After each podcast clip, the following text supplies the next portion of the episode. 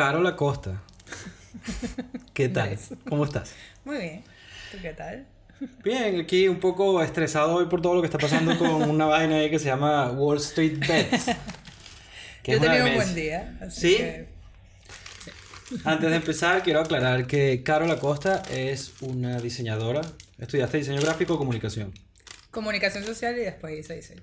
Aquí en España, ¿no? Diseño aquí, sí. Es una chica emprendedora, responsable, seria, buen rollera, que además logró conseguir los papeles y sus cosas aquí sin ayuda de nadie, sin palanca, sin nada, simplemente con un mérito propio, ¿no? Totalmente. Ha sido duro, largo, complicado, Sí, ha sido largo.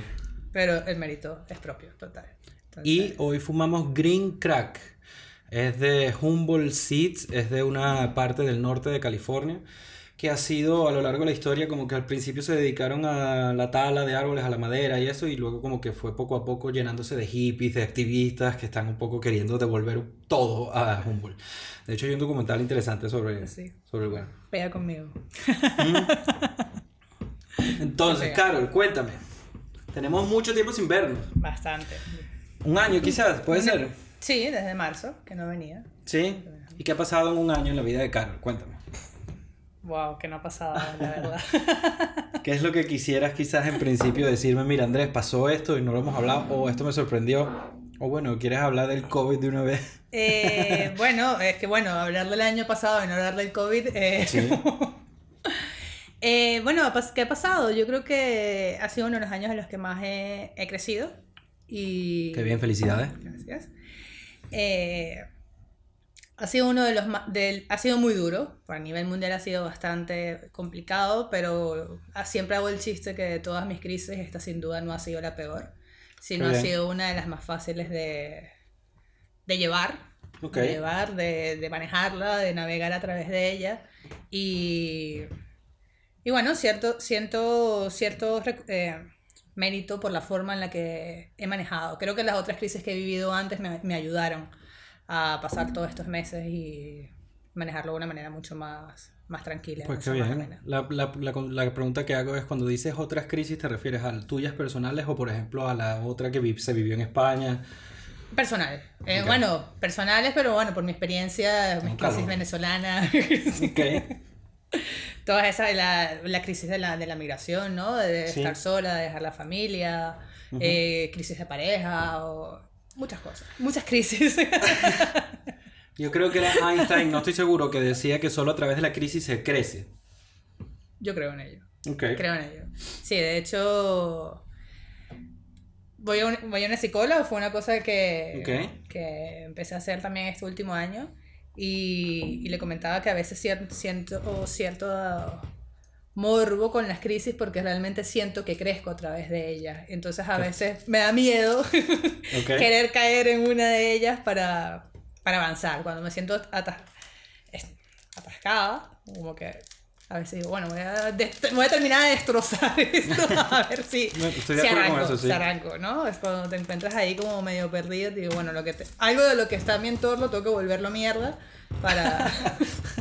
Bueno, es eventualmente... un problema, sin duda eso es un problema. No iba a decir que era un problema mortal, pero creo que no es sostenible a lo largo del tiempo, pues.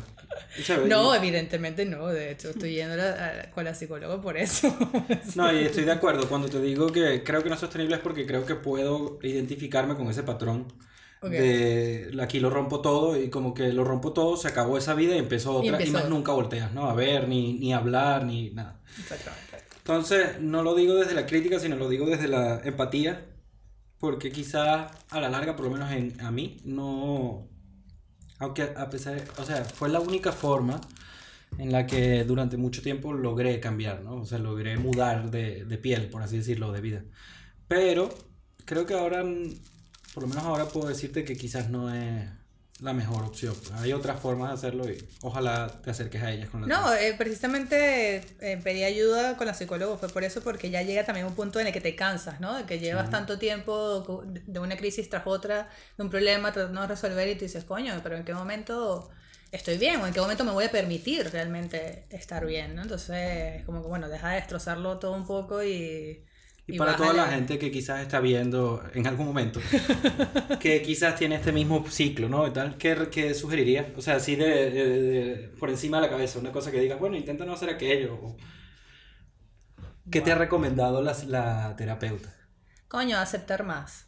Aceptar. Aceptar. eh, también entender de que, que, que lo que sentimos también es una forma, es- también es re- resultado de la percepción que tenemos ante las cosas, ¿no? Entonces, Ok, sí. tratar de cambiar la- las, las perspectivas con las que miramos, con las que evaluamos, con las que nos juzgamos, con las que juzgamos también a otros.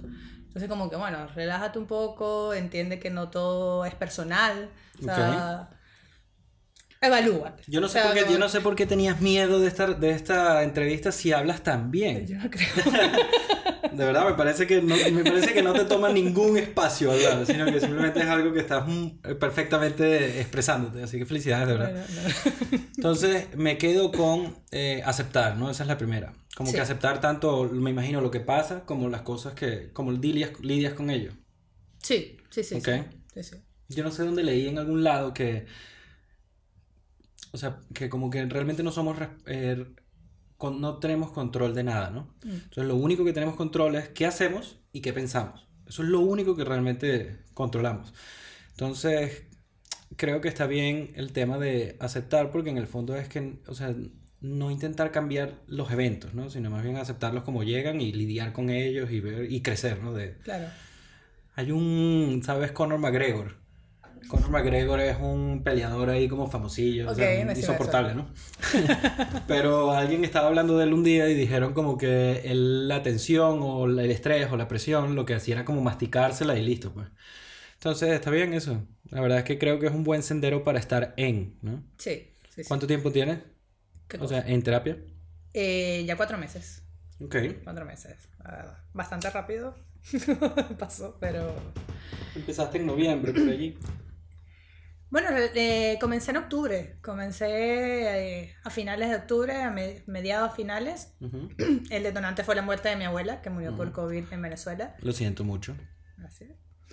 Eh, pero sí, bueno, fue, fue sumamente duro y más allá del tema de la muerte, era, fue un tema más de, de reconocimiento a la familia y, y fue ahí realmente lo que, lo que me pegó, el reconocerme ante mi abuela, el reconocer la figura de ella. Pero Eh, no, si puedes desarrollar un pelo porque no creo que no Vale. estoy... eh, o sea, perderla Sí. O sea, fue sumamente doloroso, pero lo que, lo que digo, que la, la pérdida física ya la había tenido, la tuve cinco años atrás cuando me vine. Eh, Ok. y tuve la suerte también del año pasado justo estar en Dominicana, estuve con ella. Eso es verdad, en tus vacaciones perfectas. Las mejores vacaciones que he tenido en demasiado tiempo. Eh, entonces pude verla, entonces de alguna manera fue como una, una despedida. Verla fue su- me llenó muchísimo, ¿no? Por tenía tanto tiempo sin estar con ella, reconocerla, que ella me reconociera también a mí. Ok. Eh, entonces esos, esas semanas que estuvimos juntas hablamos muchísimo, le hice muchas preguntas, eh, no tuve muchas respuestas. ok. Eh, pero también es una, fue una respuesta también, ¿no? Entonces había pasado todos estos meses como que dándole vuelta a cómo me sentía identificada con mi abuela, quién era mi abuela, quién soy yo, que es algo también Ok. que, que he trabajado mucho todos estos años, que me ha tocado vivir sola. Eh, y bueno, con, con su muerte eh, fue recordarla, ¿no? De quién, quién era ella. y, y bueno, eso me trajo un montón de confusiones porque, bueno, quién es ella, quién fue ella, también es quién soy yo, ¿no? Entonces intentar identificar qué partes de ella tenía. Todavía no hemos empezado a fumar.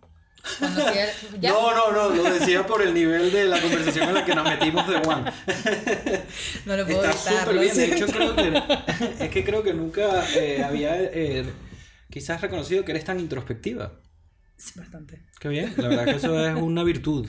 Sí. Pero entonces me sigue, perdona y perdona por interrumpir. No, no, tranquilo.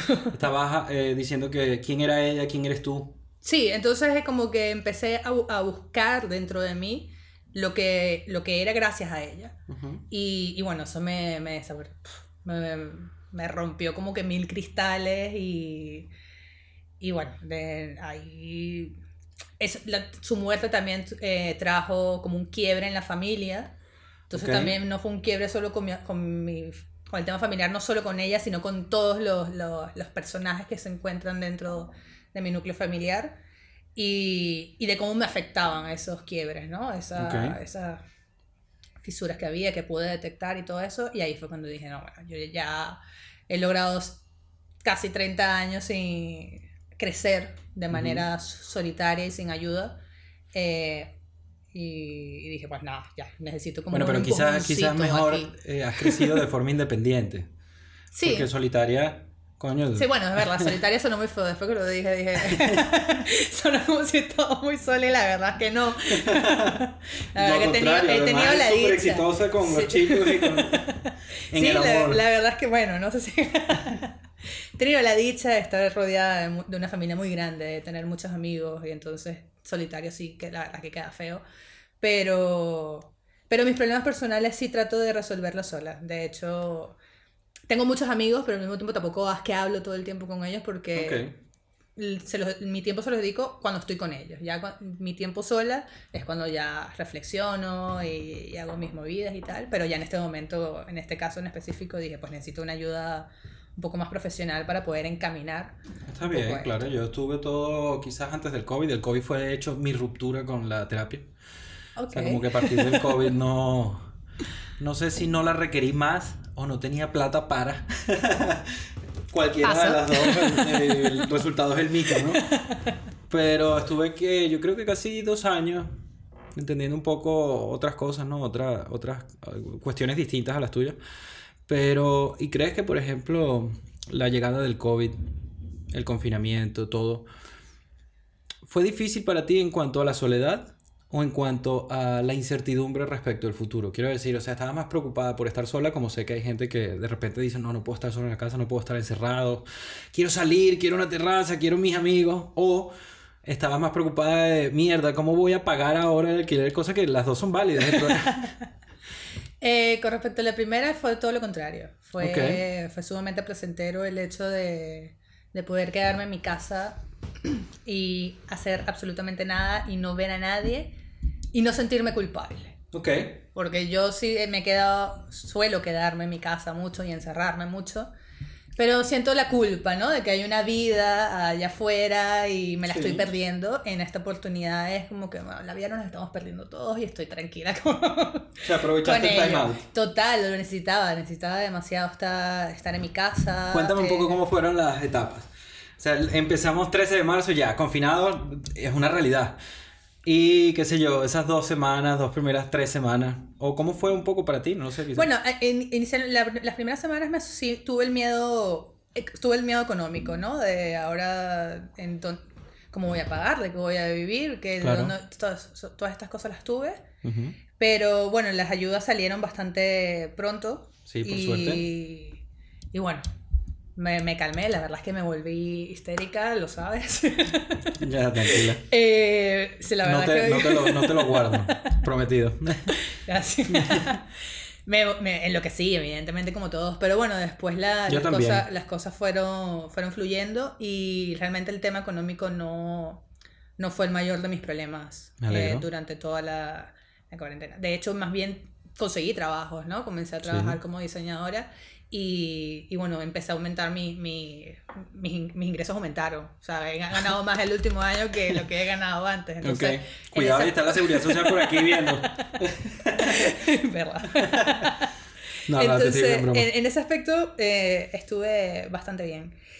Pero, y en el otro también, la verdad es que no, estaba muy contenta porque como eso que, que te comentaba anteriormente de, de encontrarme, ¿no? De, de, de, de conocerme, fue un momento para retomar cosas que tenía años que incluso desde niña no hacía. El tema de escribir, empecé a escribir un diario, eh, llevaba muchos años escribiendo, pero notas muy vagas en, en alguna libreta o en mi teléfono, pero nunca había Es tipo escrito... lo que a veces subes en Instagram. Las cosas que subo en Instagram suelo sacarlas ¿Quieres de compartir cosas... tu Instagram de una vez ya que estamos por si alguien te quiere seguir para leerte, para ver lo que bueno, pones? no, no subo mucho. De No. hecho, con la muerte de mi abuela dejé de subir y de postear porque me retiré. Pero bueno, Carol, piso y ah. Ok. Así que. sí, Escribes soy bien, yo, yo lo he visto, yo lo he leído. Gracias. Y bueno, esas son cosas que, que había escribido muy vagamente por allí, pero ya Escrito. sí. eh, escrito.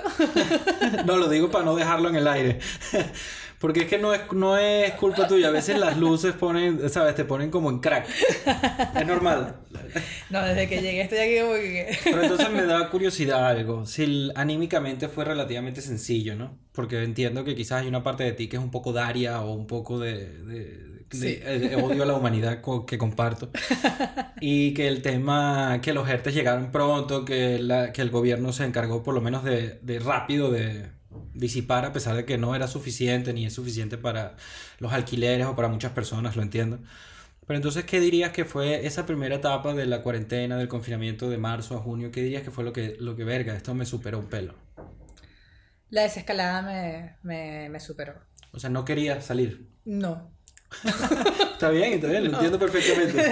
Eso fue lo que más me costó. Ok. Me costó. eh, Sí, me costó eso, me costó ver cómo la gente se lo está, se lo estaba tomando. O sea, indignada gente- un poco. Sí, Ok. sí. Eh, el tema de los aplausos me molestó muchísimo. Odiaba los aplausos siempre. Odiaba. Soy una de los aplausos. Eh, sí, porque eh, lo veía como la gente muy... Sentía, es un poco, eh, un poco arrogante de mi parte, ¿no? Sentía que la gente como que no está, no está muy al tanto de la situación y se veía muy foca, tal, la cosa. Sí. Pero bueno, porque soy una hater asquerosa. No, no, pero- comparto, to- comparto totalmente la opinión. Yo de hecho nunca aplaudí. Y no porque no quisiera, porque, porque siempre estuve muy pendiente de todo lo que estaba pasando y respeto bastante Claro. todas las medidas, ¿no? Pero estoy de acuerdo con eso. Creo que no sea hater, sino que creo que en el fondo sabíamos que es falso. Sí, falso y, y creo que la gente lo hacía sin, sin siquiera planteárselo. Entonces eso ya, ya de por sí yo digo, tanta gente, tantas personas haciendo algo al mismo tiempo, es raro. Es raro que Sí. todos nos pongamos de acuerdo tan fácilmente, ¿no? Lo, lo veía como algo más adoctrinado que algo más de, de iniciativa Estoy de acuerdo. propia. Sí. Y eso fue una de las cosas que no, que no me gustó. Y la desescalada porque, porque no entendía las medidas. Estaba también, me, parecía que no fueron, me parece que no fueron las medidas correctas de desescalarnos tan rápido. A lo mejor hoy estaríamos en otra situación si hubiésemos durado uno, dos, tres meses más incluso. Pero bueno, salen también los que hablan del tema económico y todo esto. Yo la verdad es que desconozco y tampoco soy quien para decir qué medidas me, hu- hubiesen sido Hay mejores. posturas y posturas. Claro, eh, simplemente desde mi percepción, desde el desconocimiento, sentía que no estaba, que no estaba bien y no lo Ujú. compartía y me costó. Y sobre todo porque también estaba muy tranquila en mi casa. Estaba muy tranquila, estaba dibujando, estaba escribiendo. eh, tenía mi propio ritmo. Tu casa, y eh, tu casa es normal, ¿no? Mi casa es mínima. Ok, es que quiero aclararlo porque va a haber gente que va a decir, ah, pero es que seguro tiene una casa súper cómoda, No, para nada, seguro para aquello. nada. No, no, no, mi casa tendrá, son 39 metros cuadrados. Vivo con mi hermana, bastante pequeña. Pero bueno, es una casa que, en la que no había podido estar tanto, sobre todo en los últimos dos años con el trabajo que tenía, que libraba solo un día. Era, o sea, no estaba tanto en mi casa, no lo compartí. No, no, no, no hacía vida diaria, Claro, sí. no hacía vida diaria ahí. Eh, también en mi casa se hacía Airbnb, mi hermana alquilaba su habitación, yo dormía con mi hermana, entonces también fue un momento de separarnos, de volver a tener mi cuarto, de acomodarme en mi habitación, de volver a dormir sola. Eh, muy pequeño, pero, pero mío al final. Y entonces Sí. fueron esos meses de ir haciéndolo cada vez más mío y, y obviamente me hubiese encantado tener 100 metros cuadrados, Ah, una el mundo, terraza, ver la calle, porque también es un interior que, que da hacia atrás de otro edificio en el que no hay absolutamente Ok. nada. Evidentemente, soñaba con eso siempre, pero, pero me, me encanta mi casa. Pequeña, pero mi casa. Aparte, siempre he vivido ahí desde que llegué. Ok. Desde que llegué, nunca ¿Cuándo me llegaste? Llegué en el octubre de 2015. Ok, ya tienes seis años. Bueno, o sea, cinco años casi. y algo, pues, Sí. para, para los odiosos. Pero entonces, o sea, porque quería hacer, el, quería hacer la aclaratoria, ¿no? Porque hay mucha gente que, que, como siempre, ¿no? Antes del COVID tenían estos mismos vicios del carácter y lo que hicieron fue recurrir a las excusas, ¿no? Mi casa es pequeña, eh, coño, me quedé sin trabajo, coño, no tengo eh, X o Y. Pero me gusta, me gusta, eh, me gusta este mensaje, me gusta que la gente pueda decir, mira, sabes que con una casa chiquita, con, sin realmente, con el 70% de tu sueldo, Exacto. sin poder hacer Airbnb o sin poder tener las mismas facilidades que tenías antes, pues encontraste la paz, la tranquilidad, incluso te has encontrado más como persona, ¿no? Sí, sí, sí. Y no, y quisiera aclarar también que tampoco es que ganaba, que ganó mucho. O sea, realmente lo que recibía eran 680 y mi Del piso, ERTE. del ERTE y mi piso cuesta 700. Claro. sí. Entonces, literal, lo que llegaba del ERTE se iba para pagar el piso y por lo menos quedarme tranquila de que tenía dónde estar. Y, y el resto de mis ingresos eran 70 semanales porque mi hermana y yo paseamos a un perro. Ok. Y literal eran los 70 de la semana que iban eh, dedicados a comprar el mercado, la botella de vino y los porros de vez en cuando. Ok. Tomaste mucho, dirías que de repente las primeras semanas se cayeron mucho a vino o algo así, ¿o no? Bueno, Normal. todo el año, yo creo que fue así. Ha sido, ha sido una de las razones por las cuales hemos... Sí, eh, sí, vino he bebido por un montón y ha sido el, el año que más he bebido y el que más he fumado también. Ok, está bien. Sí, pero- Yo de eso no tengo ningún prejuicio al respecto. Especialmente porque hay muchas personas que quizás no están recurriendo al alcohol o a la marihuana o a, la- o a otras drogas, sino que se está cayendo es a ansiolíticos, a Prozac, que son igual drogas fuertes, pues que no es, además de que quizás pueden generar dependencias al momento de salir de ellas. Pues si pasas dos años metiéndote Prozac así a lo caimán y después simplemente te lo quieres quitar, no sé si sea tan fácil. Bueno, Porque nada, debe haber un desbalance químico ahí. De todos modos, para aclarar, ninguno de los dos somos expertos en nada. somos En personas que nada. eh, están hablando y compartiendo un rato para ver si otras personas logran distraerse. ¿Sientes que, por, sientes que, por ejemplo, eh, cómo has llevado el tema del bombardeo informa de información? O sea, el bombardeo mediático de 20.000 muertos en un día, 9 contagiados, las UCI en 90%. Eh, la verdad es que lo ignoré por completo. Por completo. Eh, me preocupaba más de saber cuáles eran las medidas de restricciones. El- si buscaba información era qué puedo hacer y qué no puedo hacer. Pero el tema de... Esto la gente me va a odiar por eso. Adelante. Pero para mí el número de... O sea, la cifra de, de muertos o es algo que tengo de alguna manera bloqueada. Tengo... O sea, no... Me dices que son 100 muertos versus 1000. No sé cuánto va el total. Yo, no, yo nunca, es que yo nunca lo seguí, pero porque para mí no marca una diferencia. Ya, ya yo siento el, el dolor de, bueno, ya las, se están muriendo, ya para mí ya eso es suficiente, no me, no me preocupa la cantidad, ni, ni, ni- o sea, el número no, no, no me genera absolutamente nada. Y creo que mi experiencia con Venezuela también me ha hecho, eh, como que suavizó esa parte, ¿no? Del bombardeo de la información. Eh, tengo muchísimos años que, aunque haya estudiado comunicación y que sea periodista en algún sentido, no, no leo noticias. No leo noticias porque me afecta de manera... Bueno, muy siempre, sí, sí que he visto, entonces- eres sensible, pues, eres una Sí, persona entonces sensible. me pongo, entonces prefiero no leerlas. De Ok. hecho, de hecho Twitter es una herramienta, es una de las herramientas que más me encanta y que me parece que tiene un poder arrechísimo, pero, pero no lo puedo consumir. O sea, lo consumo muy brevemente, alguna notificación de alguna mención que me dan Ok. o algo. Pero es que sufro, o sea, cada vez que me pongo a leer las vainas y digo, verga, no, bye, me voy a ver memes, me voy a ir a hacer otra cosa y tal, porque ya, o sea, 30 años y las vainas nunca mejoran, entonces, ¿para qué yo me voy a seguir llenando de... Tenías 20 años de- cuando la otra crisis. No, hablo de mi, de, de, de mi vida entera, ¿no? Sí, me refiero a eso. No, pero es que como Ah. dijiste que 30 años y nada mejora, pensé que quizás era porque en el... ¿Cuándo naciste tú? Yo en el 90 y- 91. En el 91, o sea, tú tenías 9 años cuando el primer, eh, la primera pseudo crisis que fue la del Y2K y el, el- la burbuja del punto .com. Está bien, esa era, estaba chiquita, pero en el 2010 fue casi 5 años antes de que te vinieras para acá, o sea, que viste ya, es la segunda vez que ves el mundo irse a la mierda, económicamente al menos. Es que no he dejado de verlo, irse a la mierda. Que a mí me da curiosidad la posición de, de toda la generación, de toda tu generación y quizás la de tu hermana también me parecen eh, generaciones interesantes a nivel social. Porque yo soy la última, o sea, como que yo, yo soy la transición entre aquellos y ustedes. Ok. Entonces yo nunca, he- yo siempre he sido como un poco de allá, un poco de aquí, pero usted, tú eres más de una y qué sé yo, quizás Jonathan, Joana son más de otra. Ok. O Laura también. Entonces, y se nota, se nota la diferencia de procesar la, la, la vida, la apertura que se tiene a nuevas cosas. No, yo lo he visto todo irse en picada. hay momentos, ¿no? Hay picos ahí que, bueno, tú tienes un momento de alegría aquí y tal. Sí. Hay una cosa novedosa que sucede, ¿no? Eh, avances. Bueno, tú eres una persona Pero- alegre. Sí, trato, trato, trato. Y A lo mejor con la puerta cerrada de mi cuarto no tanto, pero... o sea, Ah, que mira. sientes que, que en el fondo eres distinta a como normalmente te proyectas. Sí, bueno, no, no tan distinta, la verdad que creo que soy bastante variable. Creo que, que como un primo me dice que soy un poco camaleónica. Pero eso Creo está que- bien, eso es una Creo virtud. que podría... Un talento. Sí, Ok. creo que... que- Llegaste en el 2015 para acá. ¿Cómo sientes, cómo sientes más allá del COVID, no? Que...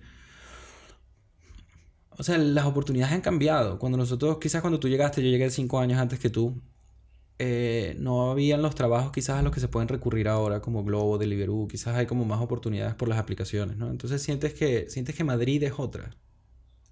Totalmente.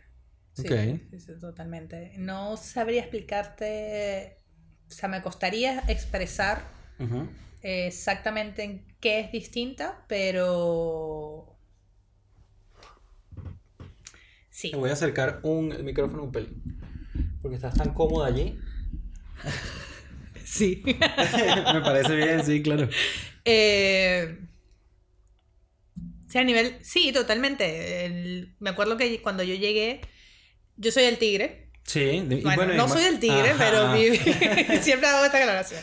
Viví todo mi bachillerato, lo viví en el tigre y mis amigos actuales de Venezuela, la mayoría son, son de allá. Ok. Y cuando me vine, fui la segunda eh, en venir a España y. Cuando dices la segunda, la, de, la segunda como de la pandilla. de de- exactamente, porque nos, nos vinimos todos. Llegamos a un momento que éramos casi 30 de, Ok. del Tigre acá. ¿Cuántos Entonces, quedan ahora en Madrid? Más o menos así. Estamos todos. Ah, Ah, mentira, se fueron hace, unos meses, se fueron dos a Liverpool. Ok. Fueron a Liverpool. Luego a él lo echaron de, por el tema también de COVID. Lo Sí. botaron del restaurante y, y bueno, se fue. Eh, sí, pues han los, han sido los únicos. Y sí, ha, ha sido totalmente distinto. Cuando nosotros llegamos no, no apuntábamos tanto al tema, por lo menos, de, del asilo político. Ya, y, sí.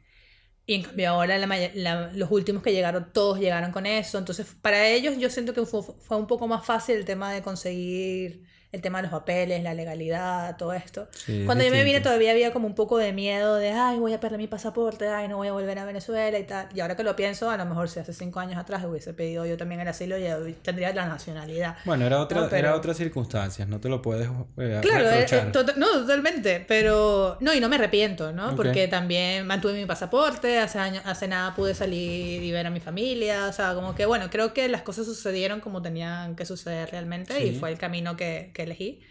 Pero sí ha sido un poco más fácil para, para esta última persona. Ahora, los que llegaron ya un mes antes del COVID, distinto.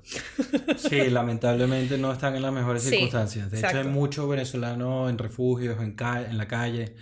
O sea, gente que quizás lamentablemente llegó muy pronto con el acabose mundial. Sí, pues, o sea, totalmente. fue- Entonces, pero sí, está muy, muy distinto. De hecho, como trabajaba aquí antes en el centro y la, y la vibra del centro es totalmente otra. O sea, Sí. desconozco, desconozco esto por No completo. es el centro, o sea, ya el centro es como cualquier barrio. Total, sí, eso, Ya eso- no hay- ya no hay diferencia. un barrio caro, además. Bueno, Porque la gente todavía, la gente todavía como que no ha caído en cuenta de que no, no, ya no vale lo que valía antes, ya no hay nadie en el centro. O y sea, muchísimas y eso. cosas. También estoy impresionada con eso. La Lamentablemente sí, y me imagino que es apenas la primera ola de quiebres y de cosas. Bueno, no, ahora está bien, pero la segunda por lo menos. De hecho, estaba leyendo un artículo ayer que decía que por la como se está extendiendo la crisis, van 300.000 empresas, están cerrando, 300.000 autónomos, no me recuerdo. Y, y bueno, o sea, el- ya por lo menos nosotros, quizás, quizás tuviste una Madrid distinta a la que yo vi. Yo, yo sí me mamé bien eh, la, la anterior. me la mamé completica porque empezó en el 2008, pero el, el- lo feo no se sintió realmente hasta el 2010. Entonces los primeros 12 años aquí fueron casi sin... O sea, yo por suerte tenía Cadivi, ¿no? Todavía existía Cadivi en esa época. Sí, exacto, eso es como... Pero se sentían... Era una... Había una desesperanza que como que gobernaba todo. O sea, se sentía que la cosa no estaba bien. Entonces, bueno, lamentablemente estamos en esta situación, pero hay personas que como tú están haciendo todo para estar bien. Que es, o sea, Es que yo en- creo que en el fondo se puede. Yo creo que si, si te mueves y lo que hablaba muy al inicio de, de cambiar la actitud ante la- las situaciones, yo creo que, que es algo que, que ayuda mucho, ¿no? No me quiero poner muy escéptica con el tema ni muy No, mística. tranqui- no, mística Eh. eres. Yo estoy, ahorita cuando Pero no fumemos tanto. ya... Pero, Porque pero además quiero que me cuentes de, de minerales, de horóscopo, de la, de la astrología, de todo. haré lo que puedo. De hecho, eh, todo- ya aquí no hay, pero en mi casa sigue habiendo un palo santo. Gracias, Dani. sí, claro. Eh, bueno, sí, no me quiero poner muy mística, pero sí creo que, que las cosas me han fluido mejor desde que he tenido una mejor actitud ante las, las situaciones. Que me quejo, me quejo muchísimo. De hecho, peleo con mi hermana todo el tiempo por lo mucho que me quejo. Ok. Pero aún Ella así- no se queja. Bueno, sí, pero bueno, esa es parte de las peleas, ¿no? bueno, no soy la única que se está quejando aquí. Ok. Pero... ¿Cómo lo está viviendo ella? O sea, porque es interesante que dos personas dentro de la misma casa son, o no- o sea, se, ¿existe una relación de ayudarse? ¿O más bien es como demasiado que cada quien está lidiando consigo mismo? No, nos ayudamos. Ok. Nos ayudamos. Anímicamente también, o sea, de en todo consejo. lo que podemos, sí, Ok. sí, sí, en todo. De hecho, el último problema que, que tuve, si quieres lo tenemos más adelante, eh, yo creo que lo, lo, no hubie- o sea, lo primordial, mi, mi fuerte fue tener a mi hermana al lado, acompañándome. Y de hecho, cuando, me, cuando tuve el problema, cuando hablé con mi mamá la primera vez, eh, lo primero que le dije fue como que gracias, gracias por el trabajo que hiciste como madre, porque, porque me encanta la relación que, que tengo con ella y lo, y, y lo apoyada que me siento y lo que ella se puede sentir conmigo y peleamos, peleamos un montón todos los días, pero, pero es un trabajo de, de equipo totalmente. De Qué equipo, bien. Sí. Por ejemplo, con tu mamá ha cambiado la relación un poco desde el COVID. O sea, sientes que quizás, o sea, porque por lo menos lo que, cosas que me pasaron a mí, como, como nuestros padres son los que son más vulnerables respecto a nuestra edad, a nuestras condiciones físicas, como que estoy preocupado por ellos, ¿no? Entonces quizás eh, eso genera un poco más de paciencia, un poco más de tolerancia a las locuras de ciertas edades, porque para mí, yo no sé tú, ¿no? Pero cuando la, siento que mis padres, una vez que marcaron 60, fue como que ahora me sabe toda mierda. ¿No? O sea, como que ahora estoy muy chill, muy así, Bueno, no sé. eh, es que, bueno, por lo menos a mi mamá siempre todo le ha sabido mierda. Ok. Y mi papá no tanto, pero, pero mi papá es muy terco, la verdad. Entonces...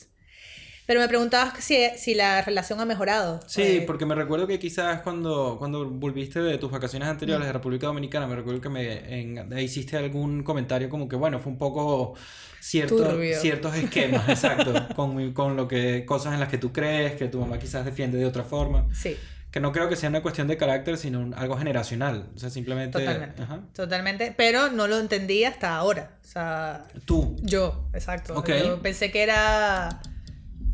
Pues sí, pensaba que era algo de, de, ter- de terquedad, sobre todo. De ella. De parte de ambos. Ok. Eh, Claro, porque me imagino que habrás heredado la... sin duda, sin La- duda. sin Sí, duda. eso Si se me hereda. preguntan cómo- por qué soy como soy, bueno, porque tengo a la madre y a los tíos que tengo. o sea. Ok. Eh, pero la relación fue, fue muy turbio esa- ese viaje que tuve eh, a, nivel de...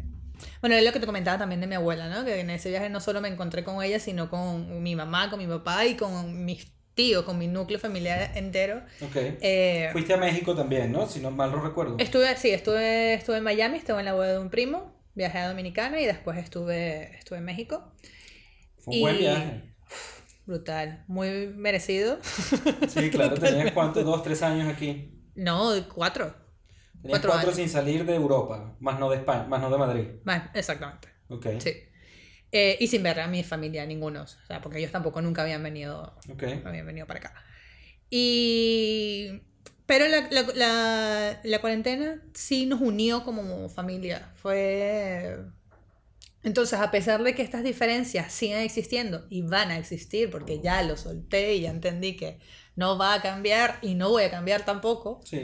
eh, son, son diferencias irreconciliables totalmente, pero hemos, eh, estamos aprendiendo, estamos todavía en ese proceso de, de, toler- de tolerar la- las cosas. Pero, Eso es lo importante. sí. pero se está trabajando en ello. Entonces, por, en ese sentido, creo que podría decir que, que sí ha mejorado mi relación con, con mi mamá, con mi papá. Como consecuencia del COVID, del confinamiento, de todo. Sí, o sea, sí, porque sí, por- eh, ayudó mucho. Bueno, yo odiaba las videollamadas, pero las únicas también fui de las que odió las videollamadas, pero las videollamadas con mi familia era eran ley. O sea, esas sí Ok. las respetamos todos al pie de la letra, todos los cumpleaños que, que existieron en ese momento, Ok.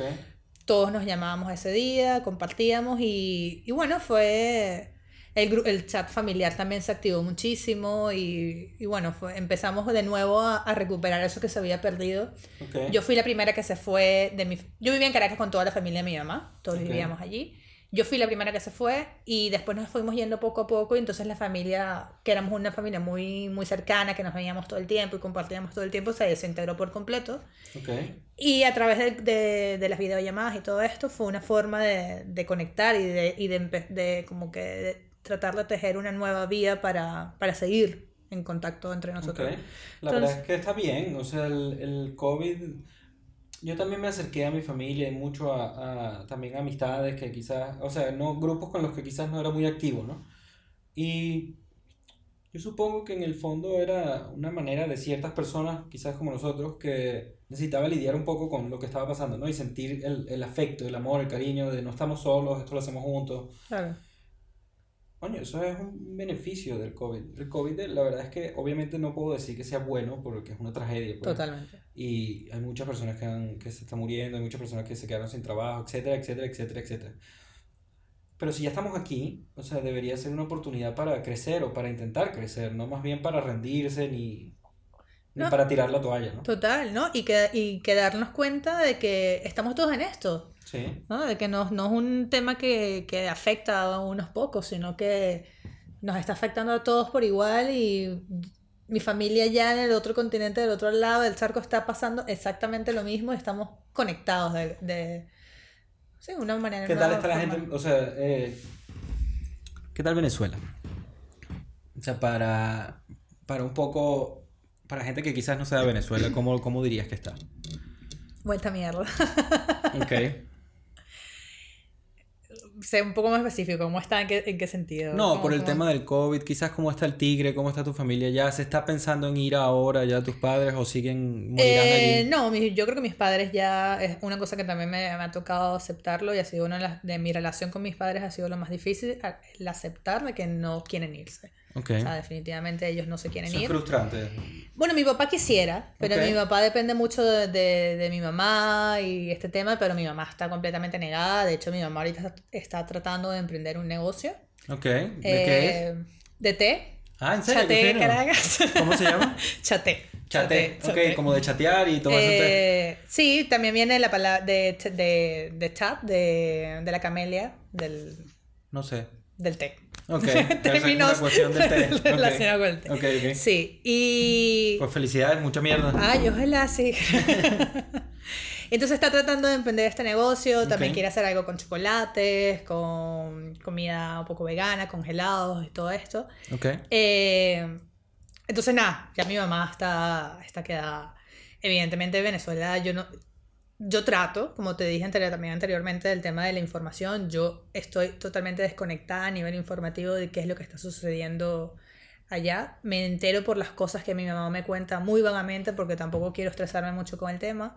Ok. Eh, estoy pendiente, evidentemente. Te hago una pero... pregunta, porque me da la sensación de que en el fondo eh, no quieres sobrecargarte de información, ¿no? Sino que quieres mantenerte un poco al margen de toda la persecución que hay. Pero, ¿crees que si, si, te, si te acercases más a esa información, pondrías en riesgo esta paz y esta tranquilidad que estás encontrando o que podrían coexistir? Por ahora no pueden. Por ahora no pueden. Yo lo intenté. Al principio. Al principio eh, estaba muy pendiente, estaba al tanto de las noticias, tal, pero dejé de hacerlo eh, hace aproximadamente tres años más o menos, cuando, cuando se metieron en mi casa, secuestraron a mis hermanos dentro de mi casa y, Venezuela. en Venezuela, en el Tigre. Y, y bueno, todo fue terrible. Sí, claro, no es. Él lo secuestraron, el tipo, eran tres tipos, dos se escaparon. los tres escaparon, la policía después encontró a dos, eh, los devolvieron a mi casa, los mató la propia policía en mi casa. A los malandros. A los malandros. Eh, entonces fue muy loco porque a nivel de... O sea, ya de por sí el contexto es terrible. Sí, pero a nivel de información, lo que la gente se enteró fue la versión eh, periodística que se, dio, que se dio de esto, ¿no? Lo que los medios contaron de cómo fue la historia y lo que contaron fue de que llegó la policía en medio de, una de, una, de un atraco, de un secuestro, se metieron a la casa y los mataron. Y, y, y- y yo sabiendo la verdad de que, no, marico, no fue así, o sea, a los, a los ladrones lo agarraron como que mil cuadras de- más allá, fuera, los devolvieron, entonces como uno Pero de ellos era indignó, me da la policía. sensación por algo. O sea, ¿no te gustó o te pareció que no fue claro suficiente? O sea, que no hicieron su trabajo de periodístico bien. Es que no entiendo exactamente el, el- o sea, qué es lo que no te gustó de... Coño, lo que, lo que no me gustó es de que la información que se estaba dando exactamente no era veraz. Ok. ¿no? No, no, no, no era cierta. O sea, lo que sucedió no fue que llegaron los policías y encontraron unos malandros dentro de una casa y por eso los mataron, sino que los consiguieron fuera, los que agarraron eran policías también y por eso los mataron, entonces los llevaron a este punto y de ahí dentro simularon todo, todo ¿no? Porque, hasta la- el tema de la radio entre ellos, y está corriendo, y se está metiendo por detrás, Sí. está, no sé qué, y, y todo el tipo parado así, cuando se caen con el otro ahí, con una pistola ahí, pa, pa, pa, y lo mató. Entonces, esa- esas dos realidades, primero fue horrible porque, bueno, es mi familia la que, la que estuvo Sí, claro. donde se desarrolló todo esto, y, y darme cuenta que la información no, no es real. Entonces, yo, eh, que bueno, que ya esto también lo sabíamos, ¿no? Que tampoco es que yo, ay, me- se me rompió el cristal aquí. No, evidentemente esto ya también lo, lo tenía claro, pero fue, fue, dije, ya, hasta aquí, hasta aquí, hasta aquí llego porque ya de verdad ya no entiendo qué es lo que estoy consumiendo. Y también, O sea, dirías que tu fuente de información actual un poco es eh, re- cuando quieres recurrir a algo para saber qué está pasando, si es Twitter. A mí, yo estoy totalmente de acuerdo sí, con esa no, fuente. O sea, sí, sí, no, eh, me meto, pero, pero no confío. Entonces es, es como bueno, una fuente bien. de información, los tengo allí, pero...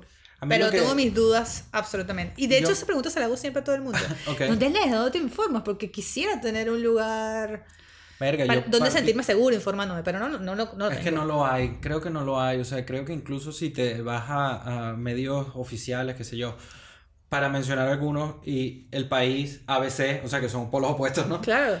Eh, igualitos, igualitos están manipulando, o sea, no, no están, no están eh, ¿cómo se diría? Reportando. sino Exactamente. están opinando o están intentando llevarnos como... Exacto. Eso, entonces precisamente, por, y sobre todo con el tema de Venezuela, estando de- desde acá, de- consumiendo la información que se, que se daba acá y teniendo mi, propia, mi propio criterio, mi propia experiencia y todo lo demás, pude visualizar más, yo digo, "Ah, pero esto no es así, o sea, esto... Que, Ya, que, claro. que- que me estás contando, entonces te vas a uno y lees una cosa, después lees lo otro, y yo digo, no, mira, cierro, el- como dicen aquí, cierro el chiringuito total y ya se acabó. ya. Aquí hay gente que se refiere a esta época como la época posverdad. No, pero bueno, eso ya son cuestiones. El Twitter particularmente es muy... O sea, yo, yo nunca he usado Twitter, ¿no? Oficialmente, así como nunca me ha interesado mucho porque cada vez que entraba me parecía que era... O sea, un lugar no, no es un lugar agradable. Para nada. O sea, la gente está ahí eh, diciendo cualquier barbaridad y, y, y va desde gente que tiene seguidores y que tiene como un nicho de gente que le sigue a gente que, no, que simplemente está allí y ya. Entonces, a veces parece que la idea es simplemente como ver quién es el más bárbaro. Total, Es total. Eh, sí, son unas cosas. A ver, Twitter me encanta por eso, por la variedad de opiniones que hay, Sí. la cantidad de información que te encuentras. Sobre todo eso, información, ya no Mira, el es, postureo momento, que. es momento de... Vale. Como Ay, sabes, estamos mecherita, vale. Vamos a. Sí, tienes todo. Tu mechero y tu cenicero también. Vamos a fumar Green Crack de Humboldt Seeds, que es una mezcla. O sea, un cruce, por no decir, de, mil, de la otra cepa que se llama 1989 SSSC Skunk número 1 y Isolated Afghani Cut, que sería de, la, de como una cepa original de Afganistán. En ¿Qué este tal? caso, esta es una híbrida que tiene alrededor de un 60-70% de sativa y el otro 40 o 30% es índica. Con ello quiero decir que es cerebral el high, que te... O sea, de hecho es como dicen, eh, revigar- revigorizante. re- eh, Revitalizante. ¿no? revitalizante. Sí, es que estaba leyendo, lo- lamentablemente lo estaba leyendo en inglés. No sé si son dos palabras distintas, no sé. Este- sí, no, él, eh, son Ok. sinónimos. Estoy como, como el vídeo ese con el que me hice viral, en, mil- que decía en 1999, Me encanta. hablando barbaridades. bueno, viral Caracas, pues. Pero sí, entonces... Bueno, Green en- en su entorno. sí, de Humboldt Seed, es sativa y here we go. Ok. Salud. Gracias, igual. De- la verdad es que desde que sí estuvo mi tía, ti- mi tía aquí, sí me gusta quizás en verdad hacer esa aclaratoria, que la idea de este programa, más allá de entretener y de que se disfrute el rato un poco, ¿no?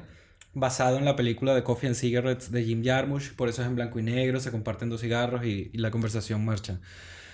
Pero en ningún momento es mi intención que la gente fume, ni que la gente haga uso de las drogas. Me parece que cada quien tiene que ser muy sincero consigo mismo, con sus capacidades o su estabilidad emocional, saber si puedo o no fumar, porque hay gente que sí sufre ataques psicóticos Sí. y que le da mucha ansiedad el monte, o sea que el monte no es para todo el mundo. Pero lo que yo quisiera es que no se juzgue. O sea, claramente estando donde estamos en el año 2021, el porro debería ser legal en todos lados. Debería, totalmente. Bueno, yo, eh, yo empecé a fumar a los 21, más o menos. ¿Ok? Y, y el resto de drogas que he probado, las he probado los últimos dos años y medio alrededor, bueno, dos en realidad. ¿Ok? Y, y estoy a favor de las drogas, pero sí creo que tienes que ser bastante responsable con lo que consumes, ¿no? Ujú. de, de, de entenderlas, de, y de tener, con- conocerte, conocerte qué, qué puedes controlar y qué no puedes controlar, ¿no? Y, y eso, y no abusar de ellas, evidentemente, Claro, sí. usarlas en su momento. No fumen todos los días. Bueno, yo fumo, yo, yo sí fumo todos los días. Pero no a partir todo el de día. una hora. No, no, fumo Eso. normalmente a partir de las 7. no mentira, que cada quien haga lo que quiera. No, tampoco. Pero es que, coño, o sea, para serte sincero, el, el tema del sueño y dormir y poder eh, desconectar y relajarme un poco ha sido una de las cosas que más se me ha complicado con el COVID. No, ¿Ah, sí? no tanto porque esté nervioso, sino porque estoy como que quiero estar al día todo el tiempo. De hecho, yo lo, lo dejé de fumar, eh, de, bueno, de fumar diariamente desde enero. Pero precisamente por eso, porque tam- ya, ya estamos en otra realidad, ya la desescalada existió, ya tengo que asumirlo, que el mundo se empieza a mover nuevamente y me tengo que mover con él. Entonces, no- Eso lo estás asumiendo ahora. En Sí, este a partir de, de enero hasta... ah, sí. Ok, este año. Sí, sí, de este Ok. año dejé de fumar todos los días. Pasé toda la cuarentena fumando. Ok, Y- felicidades. No me faltó, gracias a Dios. Ok, qué bien. Porque, la, coño, la verdad es que, ¿te acuerdas? El, hay, uno, hay unos videos que me ha compartido Marcos, mi hermano, que eran unos chicos que en pleno confinamiento estaban haciendo como chistes y tal, y se burlaban de uno que era el que quería salir siempre.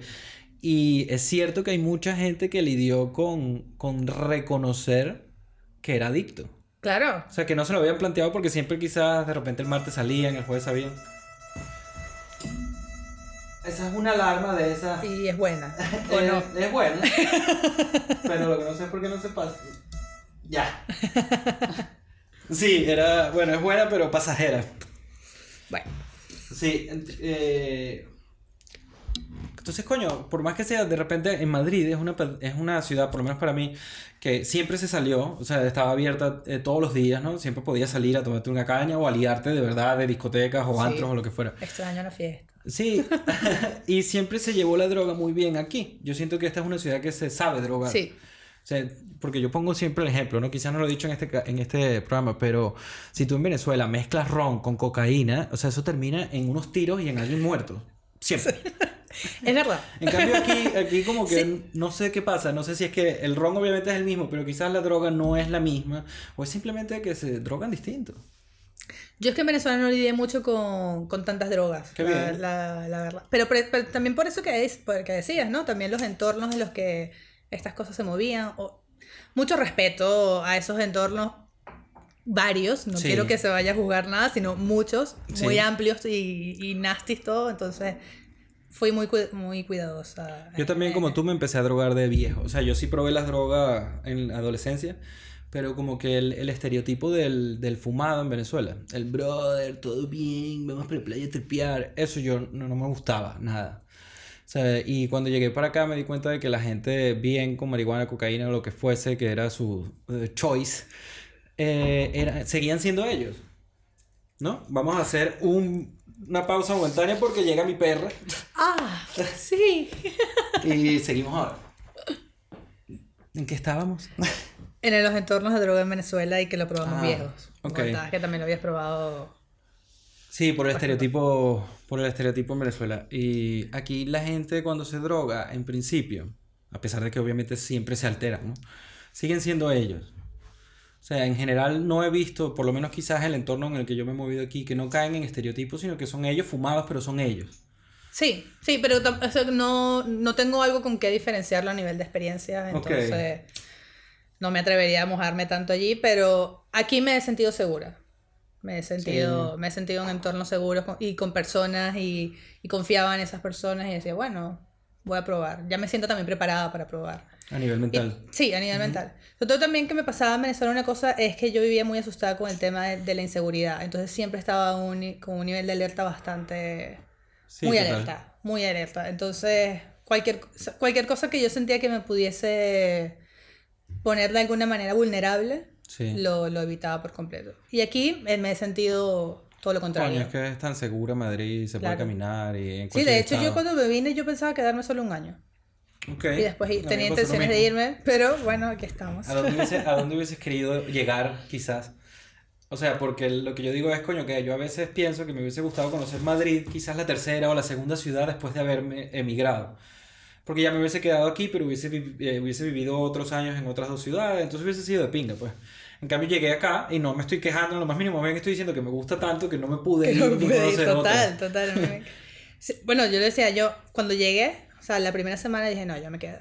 Ok. O sea, lo siento, o sea, esta semana viviendo sola aquí ha sido lo mejor que he tenido en mucho tiempo y dije, me Ok. quedo. O sea, me sentí muy segura y después, bueno, fui conociendo a la gente, la cultura también me atrapó, o sea, muchísimas cosas y dije, ya que estoy. Y tampoco me voy a poner a inventar, ¿no? Porque también me di cuenta, también caí en la realidad de lo que significaba Emigrar. emigrar, entonces, bueno, vamos a calmarnos un poco. ¿Por qué Madrid en el principio? O sea, ¿por qué la, la elección? Vine porque quería estudiar y el máster que quería lo daban solo aquí o en Chile. Mm. Y, y en Chile no lo descarté, de hecho pensaba, bueno, me voy, me voy a hago el máster en, en Madrid y si esto lo están dando en Chile posiblemente tenga oportunidades laborales y me pueda, Ok.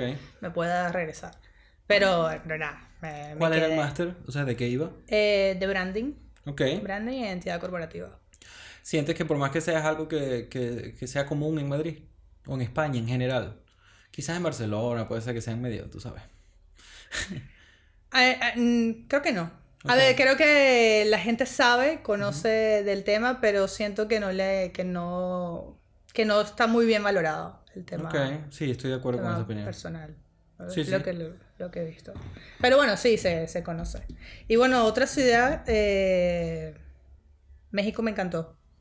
Ahorita, México, cuando habías sí. ido antes. No, nunca. Nunca ¿fuiste a dónde? A Ciudad de México. Estuve en Ciudad de México y me encantó tanto que fue la, por primera vez me planteé, me mudo. Y dije, Ok. "Verga, ¿sería capaz de vivir aquí? O sea, me encantó, o sea, por todo. Me pareció, me pareció increíble. Y me recordaba también mucho Caracas. Sí. Entonces sentí, también con la gente con la que estaba era con la que vivía en Caracas. Ok. eh, a lo mejor eso también me hizo sentir más cercano, pero las calles, el, el, los cables, el O sea, alumbrado seguramente- eléctrico y tal, los Ah, árboles. ya, ya. O sea, a nivel de, había de todo. ¿No Había te de- sorprendió la cantidad de gente que estaba cayéndose a latas y metiéndose mano? impresionante, en las plazas. O sea, Sí, todas sí. las plazas. o sea, Exactamente. sí, es verdad. Es una cosa muy característica para mí, que me llevé que verga. Muchísimo, en todos lados, en todos lados. Yo es estaba allá con unos amigos mexicanos y eh, una de las explicaciones era de que quizás la, la sociedad en, en todas sus, digamos, variedades es muy católica. Entonces, eso de estar con la novia en la casa del novio es como, es como mal visto. Eso fue lo que yo, fue la, la impresión también que me dio. Ok. Así como que, bueno, seguramente no tiene dónde estar. Sí, es como... Pero es que era demasiado. Yo decía, o sea, en esta, en esta ciudad todo el mundo está enamorado o todo el mundo está que subo y no tiene dónde ir. O sea, porque era raro. Es una Las cosa... dos cosas que diría. Es bonito, no, no, no se malinterprete. Sí, sí, no, es bonita la ciudad, pero es peculiar. Yo Sí, no lo he visto en fue. ninguna otra. No, no, no había visto... Haz algo latino también. ¿Y fuiste a las pirámides? ¿Llegaste a ir? No, no llegué a ir. No, bueno, es una historia terrible porque no ¿Por qué? Cuéntame, cuéntame. Bueno, porque nos quedamos, eh, salimos la noche anterior y nos quedamos dormidos y bueno, nadie Ok. se despertó y, y Ah, era mi, bueno, y era mi último día. O sea, eso- íbamos a ir el domingo en la mañana y nada, el lunes me fui. Son, están bien, son bastante altas, son, son imponentes. Es el, están así como... Está bien. Pero bueno, volveré. Sí, bueno, algún día se activará todo. ¿Tienes ganas de viajar ahora? ¿Te hace falta? ¿Quisieras viajar o estás más bien como... Como que estoy bien ahora? Estoy chill. Estoy, sí, sí, estoy tranquila. Ok. Sí, A mí de México, o sea, de- ¿cuánto te quedaste en México? dos semanas. Bueno, el mismo que yo me quedé. O sea, yo todo, todo encantado porque la verdad es que me sorprendió eso. Me recordó a Caracas, las calles, como dices, me recordó quizás a una Caracas de, de principios del 2000, por ahí. Sí, también, una O gran... sea, como, Sí, más- sí. de- como insegura, pero vivible. Eso te iba a decir, lo de la seguridad, se sentía. O sea, tú entendías que... Y también entendías de que no estabas en, ya Claro, en Madrid. no está en Europa. Sí, tú sabes, y bueno, y las historias que te cuentan de México, tú, tú estás también un poco alerta, pero, pero igual, tampoco se respiraba esa, esa inseguridad. Y, y también em, fui, o sea, conocí a gente que estaba ahí, gente que me podía, que me decía, bueno, por aquí no, por ahí De así. México. Mexicanos, pues, de... No, no, a mí- Venezolano. venezolano. Ok, ¿dónde te quedaste? Me quedé en casa de unos primos. No, pero te, más o menos... No, re- no recuerdo muy cerca de la Condesa, pero tampoco, Sí, no ahí eh. precisamente. A mí eso me recuerda a El Rosal en Caracas. La Condesa. Ujú. O sea, era como callecitas así. O sea, sí es cierto que habían sus partes con edificios, pero había un pedazo donde yo me estaba quedando que eran como muchas casas. Pero no grandes, sino casa, casa típica de una calle en, en Caracas. Pues. Sí, totalmente. No, y es que los, los árboles también. Sí, es que no sabría decirte, es que Las, raí- las raíces en la acera. Cosas que. tonterías, pues. pero- árboles gigantes que tú dices, esto tiene años aquí, a nadie se le ocurrió cortarlo, gracias a Dios lo dejaron. Sí. Ya no tiene sentido, está como un poco atravesado, pero qué bueno que está. Sí, sí, ganó. Sí, sí, total, ganó. Ojalá siga ganando. Sí, Total. sí, seguro. Yo- Bueno. no, una cosa que sí no, que me sorprendió, que no, que yo no sentí nunca quizás a esa magnitud, ¿no? En Caracas. Yo sentí como un misticismo, como una niebla, o como una, sí, como una niebla mágica en todo. O sea, era como, como si los mexicanos o como si México fuese trascendental, fuese como eterno. Sí, sí, Fue algo así, no sé, raro. Es como, quizás estoy ya... No, no, no, no, no, no, para nada, para nada. Me-. Yo también lo sentí. Aparte que es una, es una ciudad que vive mucho de la, de la cultura mexicana. Entonces, y aparte son muy, son muy visuales con sus su artesanía está en todos lados, sus pinturas están Sí, en todos sí. lados, su arte está en todos Los grafitis tienen un toque mexicano también. Total, todo está por todos. O sea, la misma referencia se, se multiplica y se transforma en muchísimas cosas y está visiblemente. En Donde voltees lo, lo ves, los mercados es increíble. Cómo se, tra- se, se traspasa eso a la comida también. No, Ah, ¿te- ¿te gusta el picante? me encanta. Ah, sí. Me encanta. Ok. Eh, México te encantó en ese aspecto. Sí, sí. No, la verdad es que la pasé bastante. Yo nunca había visto frunas picantes, pues. O sea, eso fue ya como yo dije, verga, aquí van con todo. A mí me gustaba porque tenía un amigo que siempre me llevaba a Venezuela las chupetas estas que tienen como azúcar Ujú, y pican.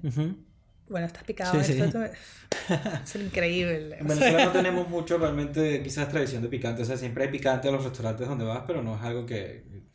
Y de hecho, eso era, el- esas chupetas eran mejores si estaba fumado. picaban mucho. Sí, pero con el dulce. Ay, no, brutal, pruébenlo. Te, te leíste las cartas, te leíste la mano, algo en México, así como una de esas. No me las leí en México, pero me las leí en Dominicana. Ah, sí, cuéntame, cuéntame. ¿Qué te dijeron? O bueno, no que te Bueno. dijeron si no quieres, pero ¿cómo No, fue? si no, ¿Cómo diré que me dijeron. Eh, bueno, fue increíble. Fue... La primera fue una clarividente, por así decirlo, que era ella- psiquiatra. Ah, sí, Bueno, bien. decía O sea, es como un plus, ¿no? Sí, bueno, decía ella ser psiquiatra que- y clarividente, ¿no? Eh, bueno, la tipa con, ponía un vaso de agua, súper loco, ponía una- un vaso de agua y con una hoja en blanco tú le dabas y escribías unos nombres, pero no se los mostrabas. Ok. Y lo ponías simplemente debajo del, de- del vaso, del Ujú. cristal. Y ella El después... vaso tenía algo dentro, ¿no? Era un vaso Agua. vacío. Agua. ok. Agua. Y, y nada, la tipa te iba Ha, ha Diciendo ido- ha ido cosas. disminuyendo nuestra capacidad de... de- No lo puedo evitar. No, no te preocupes, yo también. Yo de repente estaba así, ¿qué fue lo que, qué era lo que tenía el vaso dentro? agua, agua, señores. Ok. Eh, eh, en las de tarot a veces te ponen alcohol. un vinito, Ok. un roncito, una cosa, pero esto tenía pura agua. Nada, la tipa iba con un, en un papel blanco y un bolígrafo, me iba diciendo cosas y las iba anotando. Tengo el papel por ahí. En relación con los nombres que habías puesto. Sí, eh, sí, sí, porque te decía, ¿y quién es Carlos? Y el papel, el nombre estaba allí. Y yo, Ajá, bueno, Carlos. ese es mi hermano Ah, o mi papá. Eh, ah, bueno, entonces empezaba a hablar de lo que haya dicho de ambos y tal. Y, y bueno, así con, con muchos nombres y también te contaba cosas que te había pasado antes y posibles pre- predicciones. ¿Esa ha sido, Eh, fue una sesión quizá relevante a lo largo de tu vida o hay otras que han sido como mucho más impresionantes? Quizás, quizás hay una que dijiste, Mm. verga, este día fue, que bueno, la tácata. Bue- Eh, me pasó, bueno, an- cuan- antes de venirme a España se me metió el tema de, bueno, yo me voy a ver con todo lo que sea posible. Y fue la primera vez que me hice una carta astral. En el Ah, Tigre, vale, mi papá, mis padres conocían una persona que con el tabaco te predecía cosas. O sea, me consulté también con él y, y me vi con una chica que me sacó el tarot. Y yo creo que lo más impres- lo, fueron impresionantes las tres, primero por la locura de, de hacer las tres seguidas. Ok. Ahora, antes, antes de irme, esto tengo que hacerlo. Sí, ya, sí. Había, ya había hecho tarot, ya lo del Era tabaco como también. intenso, ¿no? Lo que dice, las tres a la vez, o sea, Sí. en el mismo periodo de... No, y, y que muchas cosas coincidieron much- Ok. entre ellos. O sea, Ok. las predicciones de, de los tres coincidieron. Eh, algunas cosas sucedieron también. Entonces, bueno. No me gusta decir el No, no las 100%, digas, no el 100 Ah, que vale. creo el 100% de, en esto, pero bueno, fue curioso que muchas cosas que se que dijeran lo mismo y que sucedieran algunas de ellas, ¿no? Entonces, Yo soy una persona bueno, que fue como quiere creer, o sea, que le, le intentaría ver, encontrar uno, uno de verdad, pues.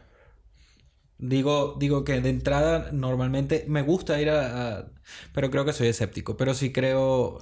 Claro, sí quiero lo- creer, pues. Es lo que a mí me pasa, exacto. Después digo, ah, ¿sabes? Porque después te, eh, con- conoces la astrología y empiezas a estudiarla y te empiezas a informar sobre el tema, pero después, pero no, al final no terminas como que de, de- de agarrarlo, ¿no? Y me Claro. pasa con la astrología, me pasa con el tarot, me pasa con, con el tabaco también, me pasa con todo, pero me encanta explorar todas esas, esas esos mundos. Están, chéveres, No, la verdad entretienen. Que Sí, de claro hecho, que sí, exacto, ese es el punto, eh, sí. Claro que este es un, es un entretenimiento. Es como jugar, ¿no? Es, Sí. totalmente. Y de hecho, en Dominicana la, fui a esta y después eh, me quedaban como que sí dos días en, en la isla y mi tía me dice, vámonos a ir a las dunas de no sé dónde y tal, que están arrechísimas para que no solo Ok. veas playa y tal. Y después sale otra tía por fuera y me dice...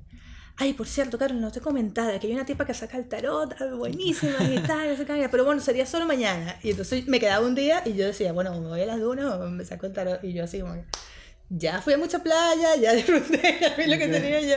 Tía, llama la tipa de las cartas. Me imagino que además viene como, bueno, aquí nosotros conocimos a una persona que leía la mano, lo que pasa es que no quiso leérmela en ese momento y no sé si fue porque quizás no era el lugar y en verdad yo estaba, era como que, coño, léeme la vaina, ¿sabes? Y ella que no, huevón, o sea, o porque, o porque en verdad era como mística y prefería no meterse en peos, pues, porque hay gente como que en verdad prefiere no meterse en peos, como que Sí, a veces- total. Sí, sí, sí pasa. Esos son los que tal. Bueno, yo lo disfruto un Sí. montón. La- y la verdad que buena decisión. Fui, lo disfruté. ¿Sientes que quizás, te pregunto, el año pasado con el COVID y todo, has- te has acercado más a, a este tipo de, ¿sabes? Pensamiento mágico que todos tenemos. Sí, sí, sí. Sí, de hecho, la cuarentena fue bastante de entrar en, en ese mundo de, de hacer rituales, ¿no? De enciendo velas, eh, Ok. ritual de, de, de escribir, que ya de por sí me parece bastante Sí. místico, ¿no? Porque no todo el mundo, no, no siempre llegamos a, a conectar con... O sea, eso lo estás haciendo bastante... Eh, Lo empecé a hacer con esto. Ok. Y, y es una cosa que me acerca. Mientras voy escribiendo me va acercando también a, a estas ideas, a estos mundos y lo, y lo, y lo sí. que, y que lo, lo que puedo rescatar de, de, de cada uno de ¿Y ellos. cuál es de aquí adelante, de aquí en el 2021? O sea, teniendo en cuenta de que no se sabe, ¿no? O sea, en principio, mm, por lo menos para mí, me parece que tiene como un feeling distinto el 2021. O sea, sigue siendo igual de trágico, sigue siendo igual de jodido, pero tiene un feeling ahí que no tenía el 2020. el 2020 era solo trágico, solo el fin del mundo. En cambio, este parece como que tiene un tacata aire extraño. Ahora, ¿qué, te, ¿qué crees que te gustaría hacer? O sea, porque digo, tienes como, la vida ahorita es casi como para todos, blanca. Blanca, totalmente. Bueno, eh, eso es uno de los problemas. es uno de mis problemas en este momento, eso que me acabas de preguntar. Totalmente, porque claro, este... Pero te da un problema ¿por qué? Porque te da como ansiedad. claro, por lo menos a nivel laboral, si, me lo, si me lo planteo. Eh, estoy, nunca he podido, o sea, no se me ha dado fácil entrar en mi área acá. Es difícil, eh, sí. Tanto por temas de entorno como también temas personales con mi relación con mi propia carrera y con todo esto. Me, me ha costado bastante. Ha dejado de gustarme. Ha dejado de gustarme. Eh... Está bien, no pasa nada. Sí, sí. sí, de, dejó de gustarme y y bueno, como que traté de explorar otros tipos de trabajos, eh, también creyendo que, bueno, el trabajo tampoco me define, eh, puedo ganar dinero de, de, cualquier forma y dedicarme a lo mío de otra manera. Eh, entonces exploré también otro tipo de trabajos, pero todavía no me sentía completamente, no me he sentido también completa haciendo... O sea, emocionalmente. Emocionalmente. No te sientes llena del todo. Del todo, eligiendo ese tipo de trabajo. ¿Qué crees que te faltaría o qué te gustaría encontrar la tranquilidad mental. claro, totalmente, sí. De aceptar lo que me toca en ese momento y hacerlo con más ganas, no sé. Eh, claro, que es, lo que es el problema que tengo. Tengo que como que organizar un poco lo que quiero versus mis prioridades. Porque, ¿sabes? Como ahorita tengo el, Tengo que buscar trabajo. Ahorita estoy desempleada porque perdí el trabajo y, bueno, necesito... Como todo el mundo, sí. buscar. La vida? Entonces, eh, ¿qué busco? ¿No? Estoy, estoy mm. de cierta manera, no, no, puedo mantenerme económicamente por lo menos unos meses más con lo justo, porque la verdad es que es lo justo de no salir y no hacer esto. Sí. Eh, pero igual, ¿qué hago? ¿no? Puedo darme el, el, el lujo de, de, elegir si el trabajo que quiero, de, de, echar trabajo de mi carrera o me voy vuelvo a intentar en otro café. ¿Te gustaría trabajar en tu carrera? O sea, ¿crees que con eso te sentirías llena? ¿De verdad? No lo sé, lo pregunto. No, no lo sé tampoco. Ah, no lo sé. Porque... Pero he conseguido cosas, por lo menos con el diseño que he empezado a hacerlo. Eh, he conseguido áreas eh, dentro de las cosas para diseñar que me, que me entretienen y que las, con las cuales me siento bien. Pero necesita mucha organización, necesita mucha entrega, necesita mucho trabajo y, y bueno, es como que estoy dispuesta a hacerlo, pero tengo el tiempo para hacerlo. O sea, Porque hay que, ¿sabes? Como que necesito trabajo ya. Así, hay que hacer algo pronto. Necesito dinero ya, ¿sabes? Como que esto, eh, para conseguir dinero esto me va a tomar muchísimo más tiempo. Entonces, estoy ahí como que... O sea, pero entonces me da la sensación de que quizás no es solo el diseño, sino realmente un trabajo creativo. ¿O es solo el diseño? No, un trabajo creativo. O sea, si te sale, por ejemplo, publicidad y haces, diriges publicidad, por ejemplo. Podría hacerlo, pero soy eh, estoy tan pique con el tema de, de, para quién se lo, está, se lo estoy haciendo, con quién estoy trabajando. Que, está bien. ¿Y eso? Porque lo dices como algo como que estás así como que... Hmm. Bueno, por lo menos... no, es que la última experiencia que tuve trabajando aquí a nivel de, de, marketing, trabajé en una agencia farmacéutica. Eh, una agencia que se dedicaba a todo lo que era la comunicación interna para farmacéuticas, mejor dicho. Y y bueno, no me, no me sentí identificada con el tipo de negocio que era, de lo que estaba trabajando, los banners que estaba haciendo, la, la, libertad también creativa que había detrás de eso, el, el mundo, el mundillo en general de... Me pareció, me pareció horrible. O sea, no, me pareció sencillamente horrible. Y, y dije, no, o sea, no me, si no me siento cómoda con la persona con la que estoy, con el proyecto y lo que estoy haciendo, definitivamente no, y es un tema que pasa mucho con la, con la publicidad, porque entonces puedo trabajar en, en, en, cualquier agencia, puedo lograrlo, pero, pero voy a estar realmente como... O sea, me, me, me, pesa mucho el para quién estoy trabajando y qué es lo que estoy haciendo. Bueno, pero está bien, eso, eso es algo que quizás no suele tomarse mucho en cuenta o que la gente no lo dice mucho, pero está bien. Sí, bueno, soy sincera de que eso es lo que más, más me, me afecta realmente. Entonces, eh, los, trabajos, los últimos trabajos que, que he tomado, los he tomado en base de me interesa esto, eh, creo en esto, bueno, voy a colaborar con, con esta, con esto, pero, pero bueno, también es más difícil.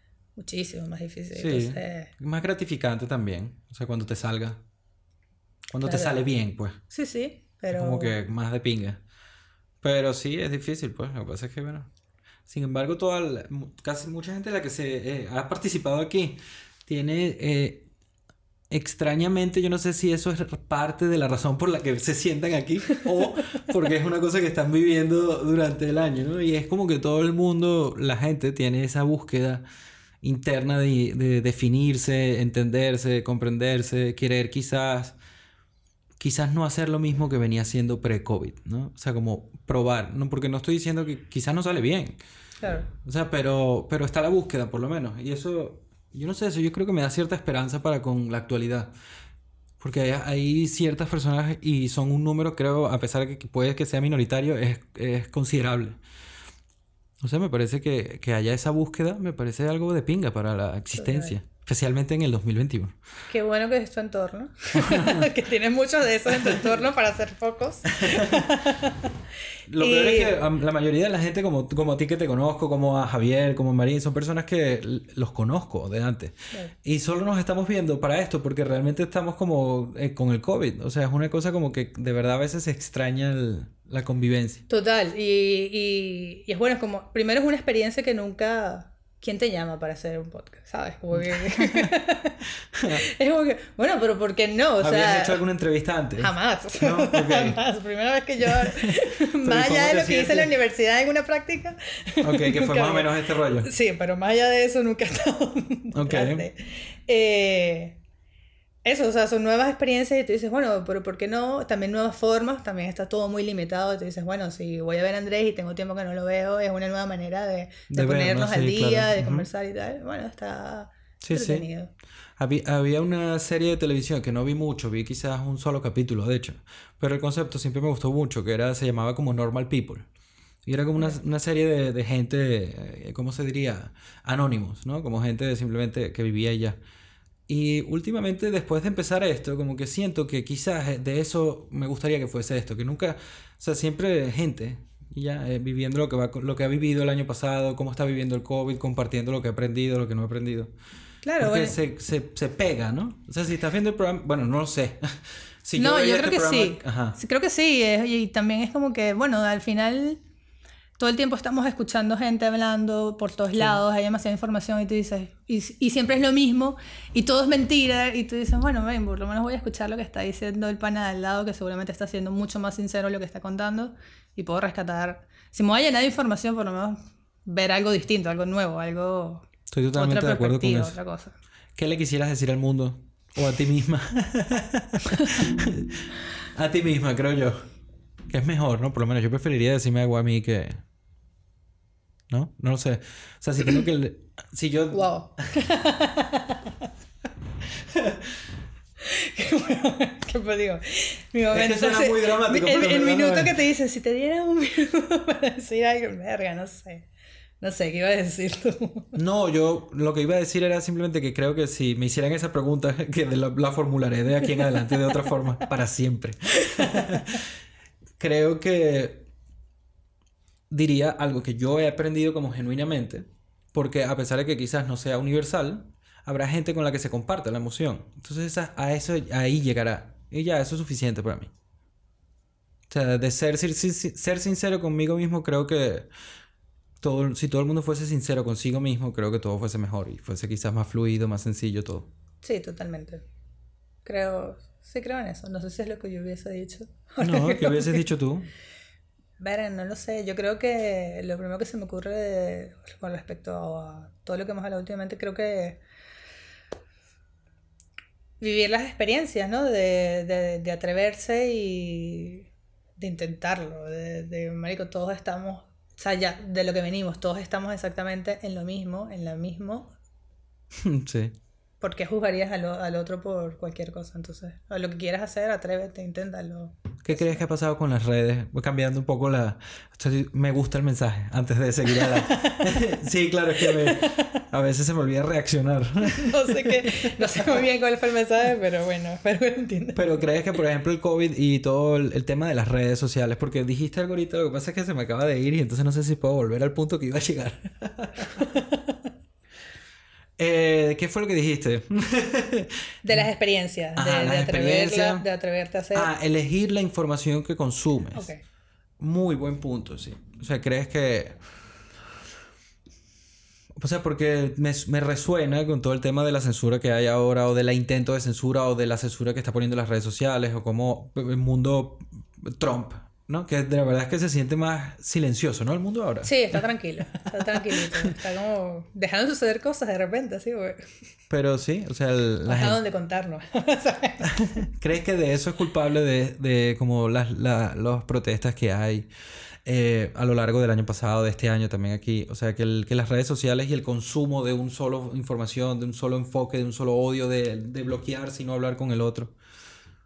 Es Estoy- responsable estoy un poco. completamente convencida de eso. Ok.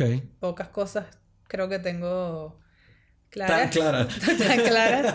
Y, y sí, sí, creo que, nuestra, que nuestras conductas y, y lo que estamos haciendo como sociedad es resultado de toda la información que consumimos. Ok, y sí. de cómo estamos, de cómo, no tanto de cómo la, de, no sé, de, de consumirla, cómo, la- cómo la analizamos, cómo la internalizamos también, porque puedes, en- eh, puedes enterarte, pero cómo actúas eh, en función de lo que te enteras, ¿no? Entonces, sí creo que hay una confusión en... ¿Te has acercado más a las redes desde el COVID o más bien has dicho no, no? más bien me he alejado. Qué bien, o sea, te Sí. está bien. Sí, Que el, el tema está, está intenso, ese tema. sí, totalmente. Y eh, bueno, no, es que sí, no quiero entrar ahí. No, no, qué cosa. Por favor, adelante. Lo- te acompañaré en el todo. Cuéntame ¿Qué cosa? lo que ibas a decir. No, Que- no, no, no, no, no, para nada. O sea, pero era sobre las redes. Sí, sobre. No, sí, sobre el- cómo me he alejado de las redes. Es que no. Pero. Pero porque está bien. A ver, Lucía decía lo mismo el otro día. Que, se, que está como que desconectada, que necesita respirar, salirse, de estar de... Sí, sobre todo, ya como que estoy hilando el punto de que. Ah, pero está bien, no importa. De. Sí, ya lo puedo decir. de esta Es que esto es, lo, esto es lo fino, ¿no? Que hay un momento donde dices, marico, esta vaina sigue y... ya va. Eh, coño, de que quiero, o sea, las redes está brutal y todo lo demás, pero ya estuvimos demasiados meses allí, ¿no? Entonces Ok. es como que ahorita mismo eh, quiero, si también voy a salir de mi casa, voy a salir de mi casa en serio, ¿no? De- de- ¿Qué significa eso? No lo entiendo.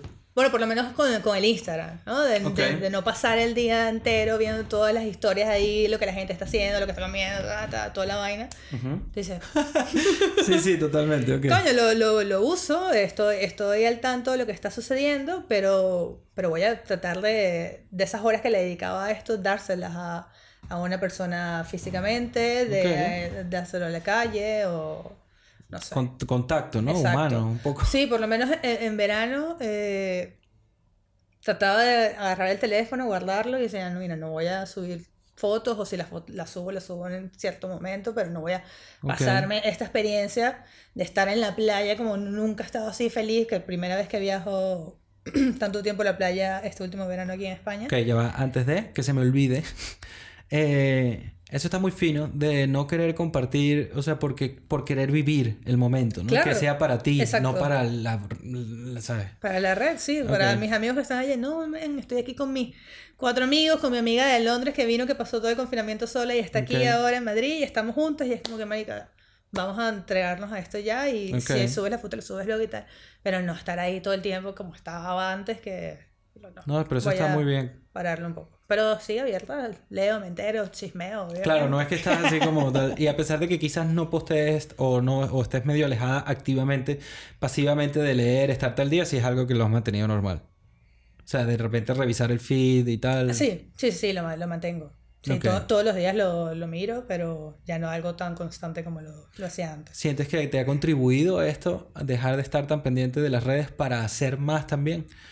O sea, para más- lograr más cosas personales que, coño, Sí. quiero escribir más. Y entonces, Sí, coño, sí. resulta que desde que. ¿Sí? Sí, Ok. también a veces eh, puedes estar también en las redes viendo a alguna persona y necesitas cambiar ciertas cosas y alejarla también de ella. Entonces, o sea, no, no- he hecho más también a nivel psicológico, por, por así decirlo, a nivel de tranquilidad en otros aspectos. Y dices, bueno, me alejo. Sí, sí. Eh, o sea, estabas diciendo lo de. La segunda cosa se me olvidó. Tengo que. De que estaba en la, en la playa con mis amigas, ¿no? Ajá, era por. No, no me recuerdo. Estabas, estabas diciendo algo. Sí, la primera Ah, era de estar en que era la que no- nunca había viajado tan bien yendo a la playa Ajá, en ok. España. ¿Qué playa Eh, fuiste? O sea, ¿qué costa? Estuve en Valencia y estuve en Alicante. Ok. Y eh, estuve tanto en la playa que está en, ahí mismo en la ciudad como en la que está, a una playa que está a minutos saliendo. No recuerdo los nombres, soy terrible recordando esto. Así que No, no, lo importa, está bien. porque no sé. Pero... ¿Eso fue el verano después de la desescalada o en agosto? Sí, el verano pasado. Ok. El verano pasado. Y, y fue increíble. Fue, fue increíble. eh, yo no sé cómo eran antes porque nunca había estado, pero las playas estaban solas, o sea, estaba bastante Bueno, tranquilo. quizás por- el bueno, tema ok. estaba muy tranquilo, la verdad. eh, dos lugares me encantaron. Estaba, estaba limpia, la temperatura estaba, no sé, fue un montón de cosas. Viajé con mis amigas de, del Tigre, Ok. entonces también eso... Coño, ¿sabes que no ha sonado aquí mucho? O de hecho creo que no ha sonado sino muy poco. Margarita. Margarita.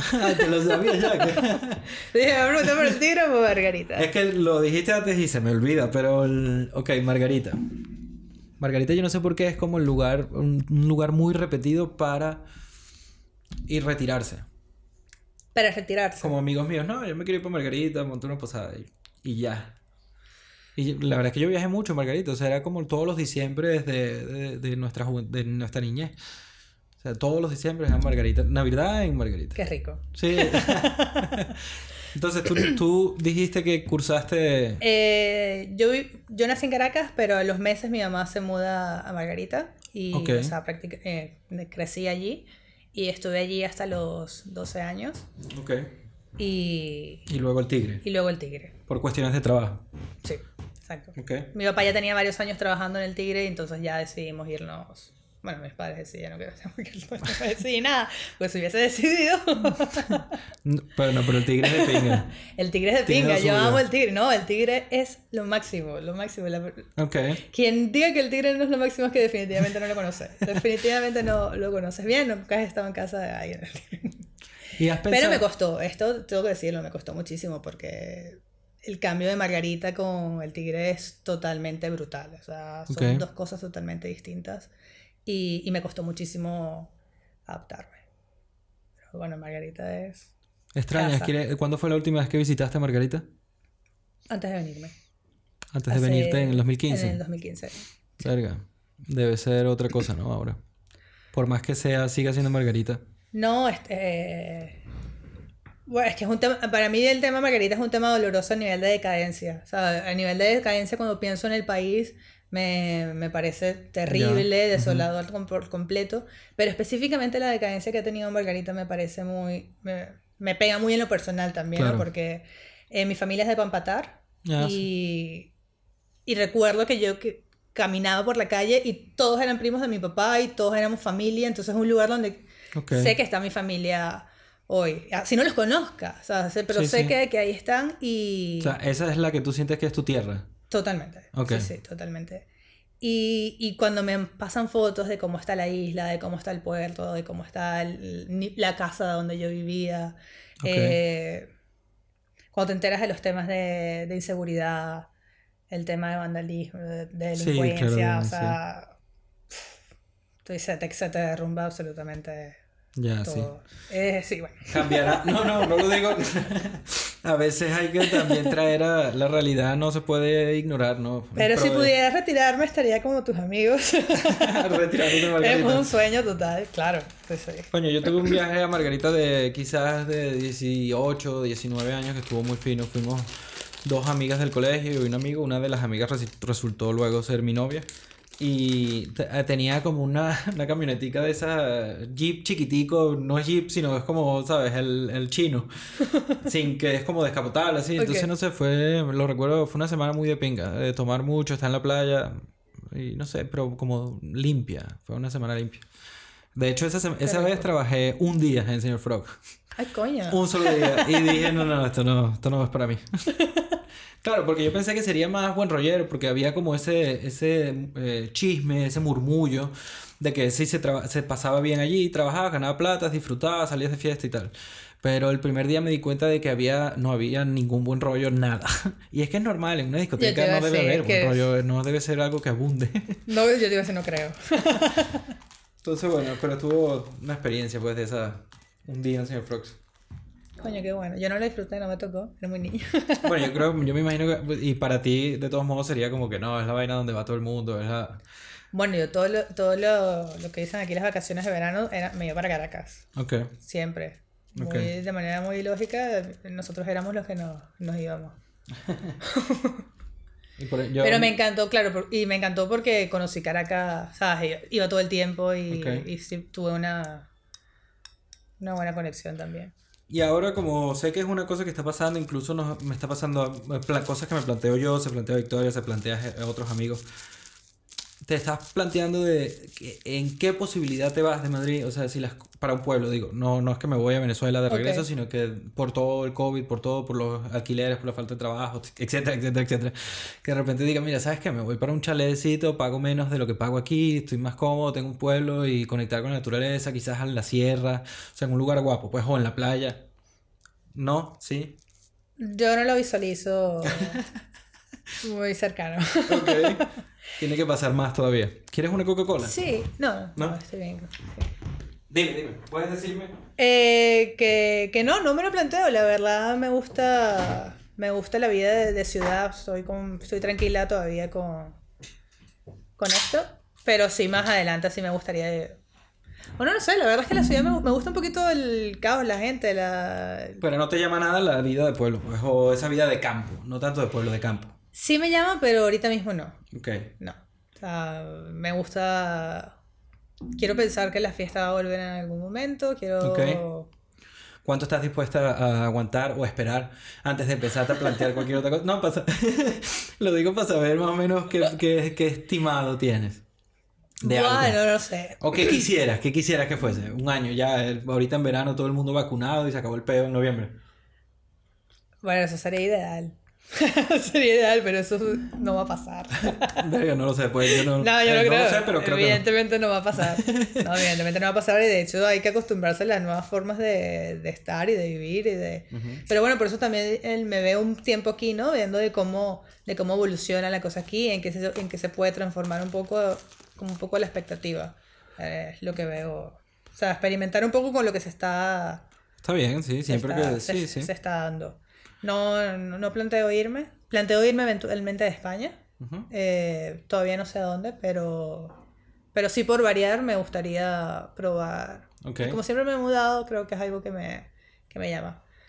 Pero tampoco tengo pensado ni a dónde, ni a hacer qué, ni, Bueno, de, ni de nada. aquí a que ocurra quizás puedes fluir con lo que te vaya saliendo de la vida. Claro, y ahorita como te digo, estoy tratando de resolver mi problema presente, que es que te voy a trabajar los próximos meses. Claro. Entonces, como que estoy un poco más enfocada en eso, no... De momento todavía el ERTE se sabe que lo, extende- lo extenderán, o sea que por más que sea, no hay una presión insana, sino que con presión y con diligencia puedes buscar tu trabajo, incluso puedes ver en qué intentas o no, o sea que eso está bien, pues tienes Claro, tiempo. tengo decir. tiempo, sí, total. Que al final Bueno, es- quiero- estamos todos es- comprando es- tiempo y ya, pues es lo que es. Estoy aferrándome hace tiempo ahí, como Yo también estoy igual. movi- moviéndome con esto. Te, Eh, hace, bien, entonces, te no hace sé. bien saber de que, de que no estás sola en, que, en lo que estás experimentando. O sea, que por más de que quizás no hablemos tanto, sabes que estoy en lo mismo, buscándome la vida como tú, o que, tú, o que otros amigos están en todo. O sea, que... Sí, sí. Eh, sí, estás acompañado, entiendes que, que todos estamos en la misma situación, que a todos nos está costando lo mismo, en, en el área que sea, porque a lo mejor no necesariamente te tiene que ser a nivel económico, sino puede ser... Claro, sí. Hay muchos niveles en los que estás en la misma situación de ahí arrancando nuevamente, viendo cómo, cómo llevarlo y tal, y entonces... Y sí, sí, sí, te- No estás solo. No estás- Claro. evidentemente no, no eres el único. Y hay que, es que no me imagino. Que ni siquiera se me plantea la posibilidad de, de dudar de si estoy sola. Claro, yo, más- yo lo uso como consuelo muchas veces. De decir, marico, todo el mundo está igual. ¿Qué, qué vas a hacer? Y ya.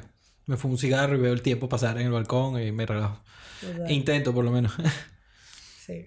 Lo último que digo últimamente, lo último que digo últimamente, eh, se hace lo que se puede con lo que se tiene, ¿no? sí. Sí, sí. Y yo con- Bueno, es, lo, es lo de si te caen limones. Bueno, poco. Si nos podemos poner aquí a decir Puro refranes, ¿no? De repente, un, un- un momento de cinco minutos solo refranes. No tengo tan buena memoria para jugarlo, pero sería Eh. rechísimo hacerlo. Más sabe el diablo por viejo que por diablo. Ves, me bloqueé. No, pero intenta, piensa en tu abuela. Yo siempre pienso en mi abuela diciéndome alguna vaina como para enseñarme algo a su Buah, es que mi manera. buena no era de refranes. ¿No? Ah. No, no. Chivo que se devuelve Tenía- desnuca. Es que son muy obvios los que... pues, No Lo importa. demás, ¿sabes? el diablo por viejo que por diablo. Ajá. Eh, Nah, Ese es muy bueno. Es muy bueno. sí, es que lo acabo de decir. Eh, ¿Qué otro? Este, este es los cinco minutos de pensar De en pensar, sin ¿no? decir ninguno. Y fumada. Sí, básicamente. por eso. ¿A dónde? Bueno, a lo mejor podría ayudar, pero no me está ayudando a mí. Eh, camarón que se duerme se lo lleva la corriente. El de la madrugada, el soldado, levantarse temprano. Al que madruga, Dios lo ayuda. Ah, no por ah. mucho madrugar, amanece más temprano. Nosotros teníamos un juego en. Eso sería años. ¿What? Teníamos un juego que era. Bueno, no era un juego, era como una tontería de simplemente eh, camarón que se duerme, eh, no sé, ni para coger impulso. O sea, los mezclábamos. Ok. Borrachos. No, eso era como, qué sé yo. eh, yo extraño la plaza. Nosotros en, en mi casa de, en mi casa allá en Caracas teníamos una plaza abajo y eran como varios edificios y la plaza. pues. Y yo, yo extraño una extraño sobre todo quizás jugar con las raíces. Pisar, ir de raíz en raíz. Ah, coño. Era como una tontería. Porque el otro día estábamos recordando cos- cosas que extrañabas de Venezuela. Pues que sí, los grillos. Creaky, creaky. En las noches, el viento, el viento playero. O en Caracas hay un viento playero, pues. ¿Cómo? Hay- siempre hay un columpio vainita sí, que además le falta tres en uno. Total. Pero ojalá no se lo echen nunca porque eso tiene un valor. Mira. Hay que crecer con eso. Coño, este, esto, sí, claro, exacto. Tienes que crecer con eso. Sí. Echen el aceite. El COVID sí, te- sí que me ha hecho sentir algo que nunca había sentido realmente y es que ya no tengo a dónde volver. Ok. Eso es una cosa que no me había pasado ah, y el COVID me obligó a afrontarlo, pues. De decir, coño, por más que sea, si aquí de pana todo se va a la mierda, si no hay trabajo, si empiezan peos sociales, si la derecha se pone con la izquierda a pelear, o sea, es que no tiene sentido, ¿no? Para mí, por lo menos, quedarse en un lugar así, especialmente viniendo de Venezuela. Claro. Es como casi lo que le pasó a los cubanos que fueron para Venezuela que después se fueron para el coño. Sí, sí. Entonces, no sé. Yo, pero eso yo lo sentí apenas me fui. ¿Desde te fuiste? Sí. Sí, Ok. nunca, no, no. Sí, fue algo que asumí desde que. Que marché estando aquí, como que. Sabía que mi familia estaba allí, sabía que. que en mi casa tal vez iba a mantenerse, pero. No sentí nunca que, que iba a, a volver, Mm. la verdad. Yo tampoco, O sea, no desde sé, que me pero- fui. Pero ahora siento que no puedo volver, ni que quisiera. Porque la vaina sí que no, está terrible, pues. O sea, sí, para mí está demasiado mal como para volver. Pero es que yo me imaginé que iba a estar así de mal, la verdad. Fui muy fatalista al respecto. Bueno, está bien, te vino mejor prepararte a ti para eso que yo. Yo creo que es que, que me convencí de que nunca se va a arreglar. Creo que fue un método de, bueno, ya, esto no va a mejorar nunca y... Claro, es que, o sea, yo sé que hay gente, eso. hay gente, yo veo gente y tengo todavía contacto con gente allá que está allá, pues, y que sigue haciendo y todo.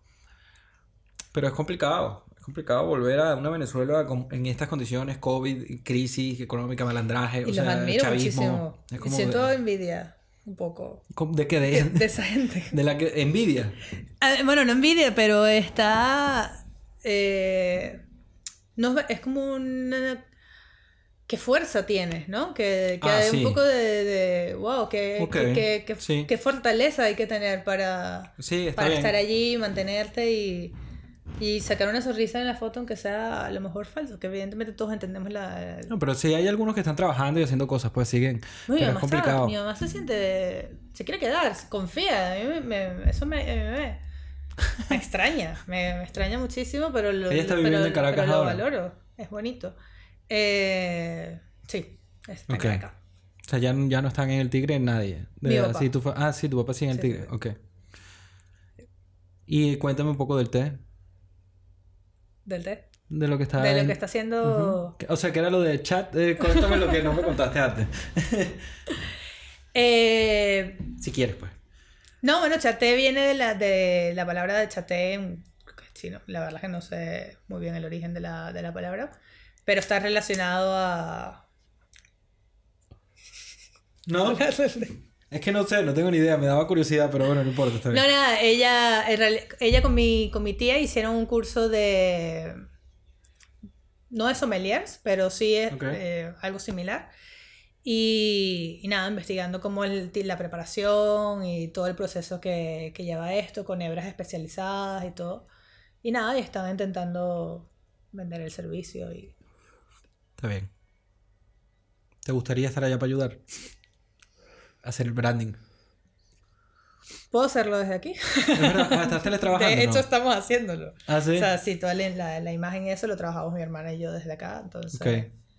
bueno, es un poco complicado trabajar con, con tu madre y con tu tía, ¿no? Ah, sí, sí. Creo poder identificarlo. A nivel, no, pero ¿por qué no le pones una hojita? Y yo, pero que eso no pega con el diseño. Como, ese tipo de cosas son como chistosas, pero, pero bueno, pasa. Y es como, Pero entonces siempre preferiste el diseño gráfico al- a la comunicación social como tal. O sea, el periodismo o eso. el periodismo me gustaba bastante, pero no tuve la fortaleza para, para afrontarlo. Así, Ok. sí, es simple. Y, Está bien, sí. y a nivel de publicidad, sí, lo que me gustaba era la parte, la parte de diseño, diseño editorial, creo que fue... Maquetar, de- de- maquetar y eso. Sí, o sea, es que siempre me gustaron las revistas y cómo estaban maquetadas, los papeles que tenían, todo. Y, y creo que ahí fue como que me gusta esto. Todo relacionado con este tema. Me metí por Publi y, y trabajando en Publi me di cuenta, eh, fue que conocí la parte de branding Ok. y la parte de la identidad y de lo que se podía construir a partir de, de esa identidad. Y, y ahí es cuando empiezo a meterme en el tema del diseño. Y bien, ha ido agarrando. Sí. Yo, tengo, yo solo tengo un pana aquí que ha logrado encontrar trabajo en diseño, así como... Bueno, es cierto que cuando él llegó más o menos al mismo tiempo que yo y sí, los primeros años estuvo buscándose la vida tal cual como yo. Pero, o sea, como yo en aquella época que teníamos como unas circunstancias similares, pues. Y... Pero luego, a partir de algún momento sí lo logró, pues. O sea, él tiene 10 años aquí ya. Eventualmente lo logró. Eh, se puede. sí, se puede, sobre todo que hay mucho trabajo también de esto, ahorita más que nunca. La gente está emprendiendo, haciendo mil cosas y te van consultando por pequeñitas cosas y tú dices, bueno, se puede ir creciendo de alguna forma, pero es bastante difícil. Sí, sí lo es, sí. Eso ¿Te gustaría laborioso. emprender algo tú, o sea, crear algo tú así desde cero y llevarlo a cabo o no, no te interesa? Sí, me interesa, pero todavía no, no he logrado identificar el 100% qué, qué es lo que voy a hacer. Pero, Está bien. pero sí, están los planes. Yo últimamente me he dado la oportunidad de eh, intentar simplemente disfrutar y ya. o sea, cosa que, que, digamos, no es que no hacía, pero siempre tenía como una presión de hay que hacer, hay que hacer, hay que hacer. Ahora, ahora hacer es, es el... O sea, vamos a poner este ejemplo. Normalmente siempre tenía como una lista de cosas por hacer en post-it o tal y siempre quería cerrarla. Como le llegar al fin y terminar. En cambio, ahora me di cuenta de que lo, lo importante es que siempre esté llena. Que Claro. sí nunca esté, o sea, nunca esté terminada. Ok, pero te pones más tareas. No, voy No. fluyendo ya a medida que voy terminando alguna, ya yo sé que vendrá otra. O sea que es, es, es así. Por lo menos en mi caso, pues. En mi caso necesito ponerme tareas. Ok. O sea, organizarte un poco. Soy muy desordenada totalmente. Soy, Ok. soy muy... Por eso también me cuesta un poco el tema de- del emprender, ¿no? Porque necesita mucha, mucha organización, foco, Carol, foco, concéntrate. Esto es lo que tienes que hacer ahora, no a las 3 de la mañana. O sea, por Pero quizás puedes aplicar tu Eh. terquedad. Bueno, ahí vamos, ahí vamos. Ok. Aliana, me estás ayudando, gracias. Desde, coño, sí, yo sí necesito ponerme tareas para, para poder empezar a hacer las cosas porque si no me pierdo. Y el tema de la introspección es algo que me que también es adictivo, un tipo es un Ok, sí. como una droguita ahí que te quedas, ay, qué rico estar aquí soñando, analizando, creciendo espiritualmente o, o de conciencia, lo que sea. Pero, ajá, bueno, ¿le vas a dedicar todo el día a esto? ¿no? O sea, como que Claro, sí. hay que meterle... Yo no, sí... no estamos yo- en el Tíbet, pues. Exacto, exacto. Como que, mami. Ajá, sí, sí, te entiendo. Ok. Yo sí necesito... Y bueno, el diario me ayudó muchísimo con eso porque no era solo escribir ideas, sino de, de escribir qué hacía todos los días, analizar qué era lo que estaba haciendo, lo que estaba dejando de hacer, ponerme cositas. Bueno, Hay novelas que vienen con un formato de diario.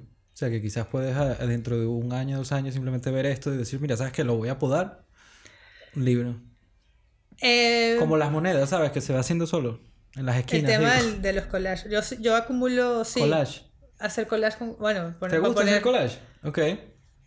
Me gusta, pero no me he sentado. No me he sentado del todo. Pero Ok. voy, voy guardando cosas. ¿Y ¿Los estás haciendo en- eh, como en real o en digital? Eh, o sea, te pones en. Photoshop. Ah, ok, está bien. Creo que... Que fin, hay una, hay una cuenta que yo sigo que se llama Collage Empire. Que es una, yo no sé si es un artista que pone collage o es como una cuenta de estas que comparte de, de muchos artistas, ¿no? Y está súper de pinga, en verdad, te la paso luego. A mí me parece un, un arte interesante, la verdad, de seleccionar. Y, no, y no solo fotos, sino texto, el escrito, pedacitos de libro y tal. Y... Y me acabo de recordar algo que es de pinga. Muy de pinga. Cuéntame cómo te va con lo de desarrollar una fuente, qué, qué has aprendido con ese proceso, cómo vas. O sea, porque me subiste la ceja, me di cuenta. Está muy reciente. Eh, Pero te da ladilla, ¿no No, te no, para nada, para nada. Fue... Debe ser tedioso, ¿no? Algo. Buah, es complicadísimo. Eh, es que la verdad. Es muy simple, ¿no? O sea, tú lo ves, tú dices, bueno, es ¿En un- qué lo haces? un- En Illustrator.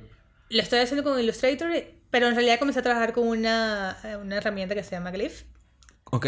y que nunca había utilizado, entonces fue Yo un no- doble reto conozco. porque nunca había utilizado la herramienta y nunca había diseñado una tipografía. Ok. Entonces era así como que, bueno, vamos a ver qué coño... Glyph. Sí. O sea, eh, G-L-I-P-H. Sí, de glifos. Ah, ok. Está bien. Y...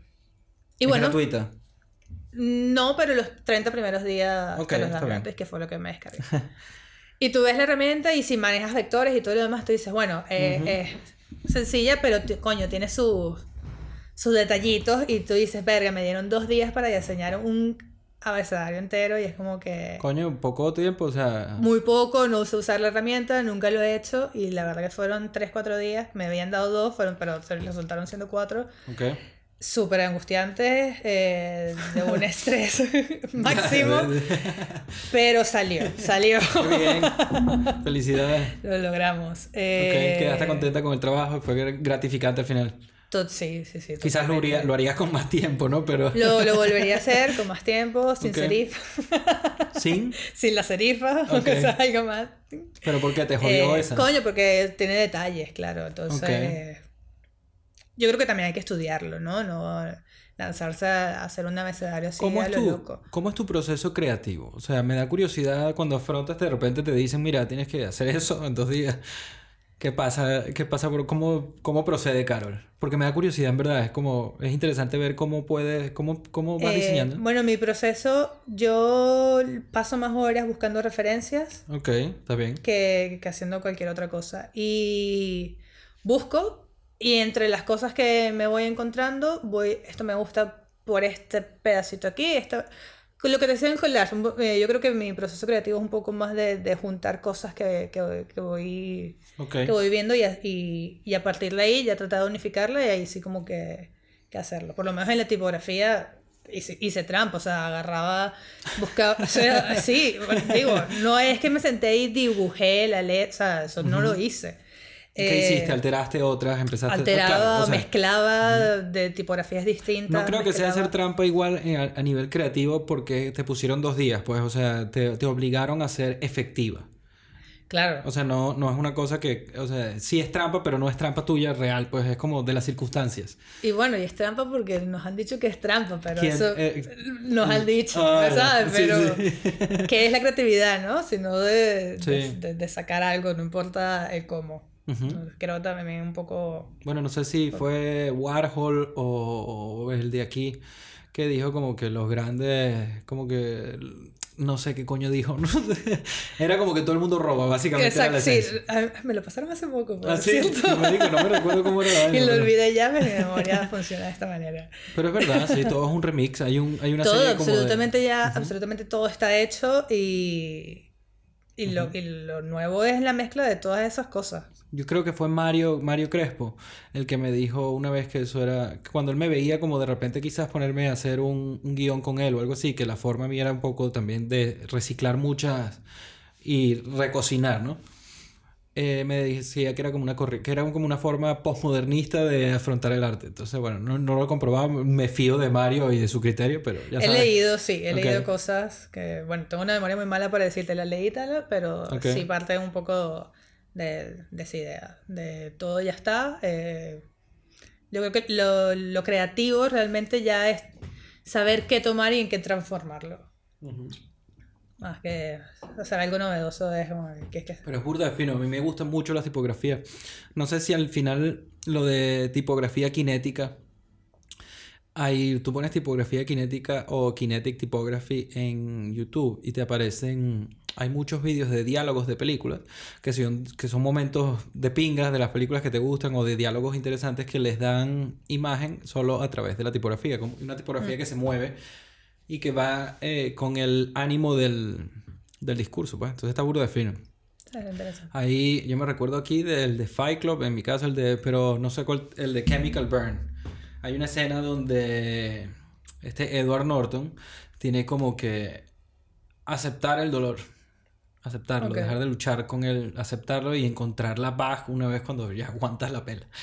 Y este carajo, Tyler Durden, Brad Pitt, que no existe, le echa como una le echa como un polvo y un químico que quema esa mierda. Ok. Entonces animaron toda la tipografía y la verdad es que está burda fino. También hay otra con Trainspotting, la de Choose Life, Choose a Job, Choose a Career, Mm, que sí, es una sí. buena película también. Entonces, bueno, pero me da la sensación de que no te gustan tanto la, la, la tipografía o sí te gusta. No, sí me gusta, sí me gusta, pero... Y de hecho, en las cuando digo que colecciono cosas, tengo carpeticas de, cosas con tipografías, que específicamente por eso. Eh, pero, coño, fue un reto. Fue, fue, Sí, fue, todo, fue todo un reto hacerlo. Y no es un trabajo, como te digo, de sentarse ahí en dos horas. Lo, bueno, hay gente que lo, que lo hará, ¿no? Como todo. Pero no es tan, tan fácil como me lo, me lo en tantos días, obviamente lo hago. O sea, Ok. como, como- sé vectorizar, que qué tan difícil. Te dieron Pues, como algunas directrices de, coño, que sea más o menos así, asado. Sí, sí, el chico con el, con el que trabajé diseñó unas letras antes que yo. O sea, Ok. para darme, escribí una palabra y la diseñó él y me dice, bueno, a partir de estas cinco, saca el resto. ¿sabes? En fin, Entonces- coño, te- estás diseñando, pues, estás Sí, trabajando en sí, diseño sí, ya. totalmente. O sea, que en el, parte de lo que ya que, que de lo que querías lo tienes, tienes la semilla, pues, como... Sí, y una de las cosas que más he trabajado con él ha sido el tema de, de diseñar iconos. De, Y la verdad es lo que más me ha gustado y es lo que mejor se me ha dado también, entonces creo que podría por ahí empezar. como para un tema. Pones un tema, un, un- qué sé yo, o sea, no, eh, iconos como... Iconos, por ejemplo, de para una, eh, web. para una página web, para un libro, eh, el cursor de, de la página, redes, de todo. Ok. Mira, entonces, tu primera experiencia del podcast. ¿Cómo te sientes? ¿Cómo te has sentido? ¿Te gustó hablar? ¿Conversar? Sí, sí, está bastante interesante, la ¿Sí? verdad. ¿Te Sí, gustó el green eh, crack? Buenísimo. no fumé más porque estoy muy pegada, la verdad. Y eso que le diste, muy- le diste un puff puff. Deberías Bueno, darle voy un a darle, más yo te iba a decir, sí. voy a darle otro. Yo a veces, eh, luego de algún, de, de grabar alguno o algo, me voy ya, yo no los veo, no al mismo día, sino quizás a los tres días me pongo a editarlo. Y cuando lo veo, que estoy editándolo, me recuerdo y que, verga, ¿verdad que hablamos de esto? verdad? O sea, hay un momento donde es como la cabeza si estuviera on y ya, yo estoy ahí distraído. Yo ¿Sabes? estoy aquí Como- pensando en todo lo que hemos hablado, hemos hablado bastante, sí. Sí. No, pero me he divertido, fue una, buena forma también de ponernos al día y también Sí. de contarnos cosas que nunca nos habíamos contado hasta, hasta Es primera vez creo que compartimos un porro como tal, así de sentarnos sí, como un porro. Sí, sí, sí. Y de hablar paja. No, bueno, paja hablamos Bueno. mucho. Quizás no con esta libertad de, de sin, sin esa, ¿sabes? Relación. Me parece curioso porque estaba pensando cuando mientras lo, mientras lo hacíamos, pensaba en la de que qué forma, o sea, nunca había estado con alguien hablando de por, por, por preguntas, o sea, que me estuvieran a- interrogando, ¿no? De, de haciendo preguntas y es como a lo mejor si esto me sucede en la calle, diría, verga, que debe preguntar tanto, ¿sabes? Ok. Es raro, es como que... De repente. Pero no, pero como- está bien, está, está O sea, entiendo que es raro de repente reconocer que es una entrevista, pues, y que te dan como. Exacto. Ok. Eso. Pero, pero hablando, la- ¿sabes? De la cotidianidad, de cosas básicas, ¿no? De- del día a día, no, Sí, claro. no hay algo formal en, en la entrevista y eso es lo raro, algo bastante informal. También el tono. que. Coño, a mí lo, yo creo que es un poco por el, el podcast o el- los podcasts que yo consumo tienen este feeling. Ok. Entonces, eh, hay, hay alguno que otro, pero que suelen ser mucho más técnicos de otra cosa, pero son cosas puntuales que me pongo a ver porque de entrada quizás me parece, por lo menos para mí, me parece que el, eh, a no ser que yo sea de esa misma carrera o de esa misma profesión, ese nivel técnico me parece que no, no, o sea, no, no llega realmente a, a más gente. Claro, se mantiene. Claro, es como una cosa y- muy y técnica, listo, de que sí, físicos hablando para físicos, Claro. cosas así. Pero a mí me parece muy interesante a veces lo que un físico tiene que decir o cómo piensa respecto a la vida o las cosas que ve, cómo lleva su- sus conocimientos a lo normal. pues. Al día a día. Y eso a veces, no sé, es lo que, es lo que a mí mismo me gusta. También me gusta la longitud del... Porque yo re- revisito los podcasts. A veces paso 40 minutos escuchando un podcast, ya después la vida llega y tengo que vivir. Y después digo, ah, mira, voy a continuarlo. Como si fuese, como si hubiese dejado el capítulo de un libro y que, bueno, leo después. ¿Y cuál fue el último que escuchaste? El último podcast que escuché fue uno de Joe Rogan, que es con Graham Hancock, creo que es, que va de un poco de los psicodélicos, la ayahuasca, el, el- el- el tema psicodélico en general y la conciencia. Coño, qué bien, pásame. Sí, te lo paso, Lo voy sí, a ver, sí. sí. Yo todas las cosas que normalmente hablamos, luego las linkeo y pongo, Ah, buenísimo. pongo información relevante al, al episodio, pues para que la gente... Porque si de repente genera interés, pues tienes ahí una fuente de información y te vas Claro. para otro lado y sigues, pues. Bueno, está coño. Porque sería fino que fuésemos una ola en, en la que, en que alguien de repente surfea, se Claro. baja y va para otra. Claro, claro, total. Bueno, esto me gustó, ¿verdad? Sí. Y bueno, con el podcast de Luis Sobre Fernando. tarot. Tarotistas en Dominicana. Bueno, ya va, mira, de hecho, antes de, antes de que, porque tenemos como 20 minutos antes de tal, ¿no? Ok. Me estabas contando fuera del aire que probaste el ácido, Sí. Ok. el de Floor is Yours. A ver, lo he probado dos veces. eh, las dos veces lo he hecho en, una- en un apartamento En Madrid. en Madrid. Ok. Eh, la primera vez lo la primera vez que lo probé lo probé con una amiga y dos amigos y lo probamos en la, en el- la terraza de mi amiga y después nos fuimos a caminar por toda Malasaña y bueno fue increíble fue increíble aparte Malasaña está es un ¿Fue difícil la, la, la convivencia de la ciudad y ese high? o- para nada fue demasiado conciliador sobre todo creo que por el barrio donde estaba que es un barrio que tiene muchos estímulos estímulos visu- Sí, visuales ok. ¿no? Entonces todo como que todo se movía. Me- lo que más me impresionó realmente, más allá de lo visual y de todo, era, la conexión que podía tener con, con mis amigos. De, Ok. de repente estábamos todos viendo la misma pared y todos podíamos ver lo mismo, moverse de la misma manera y es como... Me río solo porque me imaginármelos a los cuatro así contra la pared. Eso era como típico Bueno, de película. en realidad es súper... Bueno, hay una, No, calle- pero hay una entiendo, calle... No, pero es que escucha, que hay una calle Ajá. en Malasaña que tiene el banquito, está en dirección a un mural enorme. Que es como, que es como, tú lo ves como incómodo, ¿no? Como que como, para que me voy a sentar yo en ese mural a ver, en ese banquito Por, a ver por la qué. cercanía. Por la, claro, o sea, allí, allí donde estás tú más o menos ya estaba el, el, mural y era así como que esto, esto es para ver a la gente pasar y más nada. Pero no, pero en este momento estás en ácido y de Sí. repente empiezas a ver vainas pintadas en el mural y el mural es enorme y estamos los cuatro así viendo la vaina y tú estás viendo esto, sí, y tú, y, tú, y todos estamos viendo lo mismo. Y lo que me impresionaba era eso, de coño, que si todo lo que me estoy imaginando es por, Hay como por la movimientos, droga. ¿no? Sí, en las texturas cambian. los colores también un poco. Y Yo no, yo lo digo por comentarios que me han hecho. Yo el No, ácido no. no lo he probado. No, no, no, sí. Bueno, por yo lo vi. lo vi. Eh, Hay gente que dice que no lo ve. o sea, ¿Escuchaste a mí me música mientras en algún momento, en algún punto de...? Ok. Sí, sí, sí. ¿Se alteran también el sonido un poco o no tanto? Sí, yo, y también el espacio un poco. A veces como que se amplía algo y te sientes... No, ya, eso es- se pone... ¿Te viste en un espejo? Me- sí, sí, claro, claro, porque entrando y saliendo de casa de mi amiga, eh, el pasillo tiene unos, unos espejos bastante grandes y quedan, y entonces te dan esa, ¿sabes? Cuando se están Sí. enfrente y, y éramos los cuatro ahí viéndonos. Hay gente que me comenta que eh, la piel o la cara o los ojos son como un poco traslúcidos cuando te ves en el espejo, que es como... Me da la sensación de que quizás no te, no te llegaste a detallar así como, mira, ¿sabes? Como de repente cuando estás así viéndote en el espejo a ti mismo, tan yo veía, cerca. yo, sí, yo notaba como una vaina tornasol como encima de la piel. Ok. Eso fue el- ¿Y cuánto dura más o menos el, todo el viaje? Buah, es que nosotros también íbamos por dosis y la verdad es que yo estuve desde las 12 de la noche hasta por lo menos 4 de la tarde del día siguiente. Ah, cuando dices por dosis eras que ibas como renovándola. Eh, La primera vez lo hicimos, fue medio de una. Y la segunda fue medio y después medio. Ok. Así. O sea, esa es una buena forma como de controlar el peo, ¿no? Me imagino. Yo es que como era la primera vez que lo probaba, y entonces así como, bueno, voy a probar con esto un poco y... ¿Cuánto te tardó más o menos en...?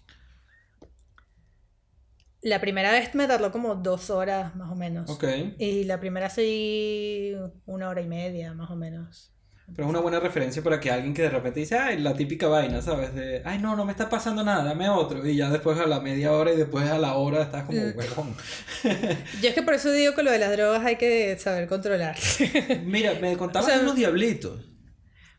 La, la segunda vez lo hice en casa de mi amiga y estuvimos todo, toda la noche allí y estuvimos solas en el apartamento, apagamos las luces, eh, encendimos unas velas y, y nada, nos pusimos a hablar y, Ok. iban sur- y estábamos escuchando música de fondo y fue, fue más de, de conversar, ella y yo, fue bastante íntimo y Ok. contarnos cosas que nos habían pasado de, de niña, experiencias y miedos. Está fino. Y, cos- y sí, fue- nos metimos en ese tema a contarnos nuestros miedos en general. Ok. Y... Parece una escena de película indie. India. Indie, indie, como Ah. independiente, ¿sabes? Este, este rollo americano indie. O sea, No, yo me fue- imagino fue dos- una- la- eh, había fuego o algo así, que si velas o algo así es lo que es perfecta para iluminar. No, es que sí te muestro. Es que No, todo- no, te estoy pero no, pero en realidad Ajá. sí. Sí, ok. Sí, sí. Aparte, eh, ella estaba por lo menos en un sofá allí donde está la silla y, dos sofás así con- y las dos así acostadas hablando y contándonos nuestras cosas y tal. Y, y llegó un momento que sí, vi, vi les, le dije, chama, no quiero decir el nombre, chama, estoy viendo como un diablito pintado y eh, reflejado en la pared y ella me dice, ¿qué es, Carol? Y tal. Y yo, "Bueno, ch- chama, te lo voy a pintar. Entonces fui, Ok. busqué, un, agarramos un papel que ella tenía larguísimo y tal, y empecé a pintárselo y tal, y yo, bueno, lo ves, y ahora la, mira, es verdad, está allí. Ok. Y, y después como que sí veía cosas que saltaban mientras nos íbamos eh, contando cosas. O sea, dirías que las alucinaciones de ese día fueron más como en el rabillo del ojo, así, que como que algo estaba raro. Sí, O el veía... diablito estaba bien, bien definido, así que dijiste... No, "Verga, cosas que te saltaban, lo lograbas ver, pero saltaba así como que tú, mierda. Ah, pero sí estás. Y, de- ah, pues, y, y sé dónde te metiste, ¿sí, ¿no? Y, la, y no sentiste muy- mal rollo nunca, ¿no? No, en no. estos dos. No, pero sí un, bueno, hubo un momento tenso que se nos apagó la música. Ok. Y Por mala suerte, así de...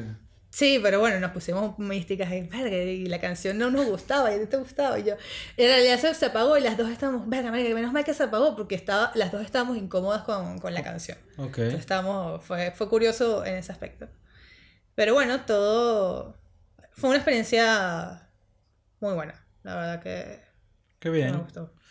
Suele ser, eh, bueno, yo, yo porque lo que me da miedo de esa, del LSD o de los hongos es la, la- o de la ayahuasca, es la longitud, o sea, el tiempo. O sea, eso de, estar desde las 5 hasta las 4 de la tarde del día siguiente, coño, yo digo, verga, es muy probable que a lo largo de ese, al- algo me raye eventualmente y, y no sé, como que no me gusta que sea tan largo, me parece que es como comprometerse seriamente, el, el DMT es distinto, es más intenso, muchísimo más intenso, pero es... Conciso. Sí, exacto, es como 15 minutos y ya Y después ya está. sigues con tu día sin estar en, en la cabeza y no sabes dónde estás, pero bueno. Bueno, el tema, no, yo te entiendo, pero en mi caso yo lo hice, o sea, me tomé el fin de semana. Fue como que, mira, este fin de semana, ella se quedó, este fin de semana va a ser para esto y nos cocinamos y es como que se lo voy a dedicar con calma a todo esto, al proceso y creo que eso es lo que lo hace distinto también. Ok. Sí, hacerlo con... Ok. Está bien. O sea, 15 minutos, vale, para, pero estaría chévere que lo hiciera Vamos a ver, poco a poco. Con el, con el ahorita tengo suficiente en el plato. Porque es distinto. Es... No, mentira, que no estamos promoviendo. no, no, yo... Verga, el DMT claramente no es para todo el mundo. Primero porque sientes que te mueres. Ok, no. Entonces, ¿Pero para qué? Físicamente sientes que te estás muriendo. Después, después te inunda una sensación de conexión y de amor y todo. Pero la primera sensación es... Es totalmente eh, desesperanzadora. Así la voy a describir. El, primer, el primer jalón es desesperanzador. Porque el, yo lo repito mucho, pero es porque, o sea, me gustaría que cada vez que tenga la oportunidad de decirlo, comunique que no es lo que se ha vendido a través de, de la información esta underground o medio mainstream que está, sino que, coño, tiene unos efectos físicos desagradables que yo no veo que se hablen casi nunca, pues. Entonces me parece importante. Claro, se quedan en la metáfora de que te acercas a la muerte, pero no lo... Sí, no, es que hasta cierto punto te mueres. O sea, hasta cierto punto te mueres porque te vas de aquí. O sea, tu cuerpo se entumece, dejas de sentirlo y, te vas para otro lado. Pues. Para otro lado donde mm, es otro, es otro, otra realidad. Y ya pues. ¿Y crees que el cuerpo sin, sin esta droga pudiese experimentar? Sí, el DMT, el nosotros hacemos DMT en el cuerpo, en, en, los pulmones, en la glándula pineal, que es en el cerebro, es la típica, esa que pintaban, que se parece a los eh, jeroglíficos de los egipcios, ¿sabes? Que tenían como, que es como un ojo con una colita así. Ajá. Sí, si quieres te la busco, porque en verdad, bueno, no importa. Glándula pineal. Glándula pineal, eh, creo que el otro es el, no sé si es el hígado, el riñón o el páncreas, uno de esos. Y los pulmones sí, estoy claro.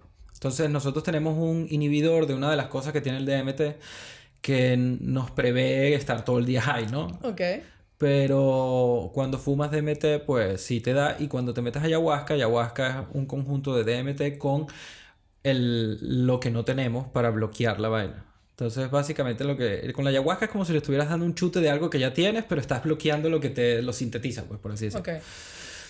Entonces, bueno, todas estas cosas son así como, eh, no sé si estarán al 100%, 100 ciertas, pues no soy científico, ¿sabes? Pero es distinto, es otra cosa, es mucho más intenso. Te vas de aquí, pues se muere el yo. Eh, no eres como Andrés, es como si Andrés, mi caso, ¿no? Deja de existir algo que está en ti siempre y simplemente eres tú. Ok. Pero, ¿sabes? Como que el, ego deja de existir, pues. Pero es difícil explicar realmente qué coño significa eso, porque yo lo intentaba entender antes y no podía, pues. ¿Y, y, y, puedes separarte de, de, ese yo ahora, de ese ego ahora? Ahora, eh, bueno, yo desde antes de hacer el DMT, como sabía que era muy intenso y me daba culillo realmente, eh, intenté como que hacer estar en paz conmigo mismo, ¿no? Entonces, con, yo intenté alguna vez, en algún momento durante la pandemia, yo me dije, coño Andrés, ¿por qué no te tratas mejor, marico? O sea, entre nosotros, porque nos tratamos mejor. O sea, podemos seguir haciendo, podemos presionarnos, podemos ponernos metas, pero podemos vivir la vida distinto a, esta presión y esta ansiedad constante. Claro. Entonces yo creo que mm, yo creo que yo intento ser colega de mi ego, de mi yo. O sea, intentarme llevar bien conmigo mismo y tratarme bien y no. Entonces, simplemente desaparece. no, no me cambió la forma en la que lidio con él después. O, conmigo mismo, ¿no? Bueno, sí, Para no, padecer tan que... ¿Dónde se fue? El COVID afectó más lo que parece. ¿Dónde está? Pero está interesante. O sea, hubo, un momento donde ya lo conté en, otros lados, pero te lo cuento a ti. Ok. Eh, fui a... Eh, o sea, te, vas, ¿no? Lo primero que vi fue unos extraterrestres, unas naves extraterrestres que hablaban entre ellas y como que me estaban preguntando si quizás valía la pena o yo no, si era digno. Claro, entonces me dio miedo, pero. Pero bueno, son dos naves extraterrestres y yo no sé dónde coño estoy. Me rendí y dije, bueno, marico, no sé. Me, me hablaron como con unos símbolos que salían cuando hablaban, porque era como una, como una comunicación telepática. No hablaban, pero eran como unas naves de T translúcidas, como de los colores de la.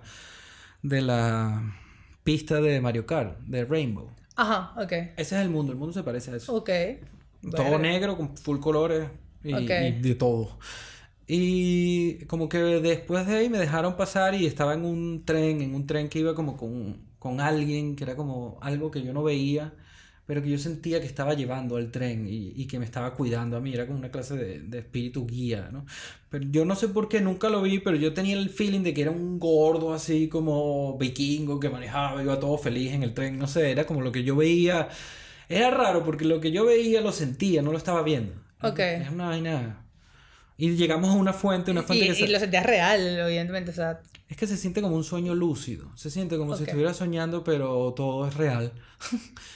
ok. Y salió ¿Y esa tu, y- fuente. y tu cuerpo está? No, no, no está. No, el cuerpo Pero, está echado en eh, el sofá. en el sofá, así, ahí. Dormí como. Tú no te estás moviendo en ningún momento. No, la o sea, segunda- no estás caminando por ahí. Nada, no. La segunda vez que fumé sí me dio como un ataque de ansiedad, no la pasé bien, fue un fumé de más creo y me dio como fue muy intenso lo que viví y sí sentí que estaba casi casi como ah, como convulsionando de toda la cantidad de información que llegó que no tiene sentido fumar tanto porque no no no ni recuerdas nada porque es demasiado y, y simplemente no, no o sea, da- es más bien abrumador tanta información. Quizás hay que hay ciertas dosis que las puedes encontrar un poco hay, un docu- hay varios documentales de pinga. Sí, el del de la ayahuasca eh, hay un tipo que se llama Terrance McKenna, Ok. que es como uno de... Un, descubrí, pensaba que era antropólogo, pero no, creo que era un psicólogo o un biólogo, un eh, botánico, porque lo leí el otro día, era un botánico, que se fue a Perú creo que en los 70, en los 60 y estuvo experimentando con la ayahuasca, los psicodélicos, entendiendo un poco. Y hay documentales del de pinga en YouTube. Y hay, y hay varios documentales del DMT porque es como si tienes una búsqueda quizás de ti mismo, de conocerte a ti mismo, de darle sentido a algo, de simplemente quizás resolver ciertas cosas, pues ese es un lugar que te obligará a moverte. No sé si sea bien o mal, pero te obligará a moverte. No te deja, no te deja indiferente. No hay No, es difícil.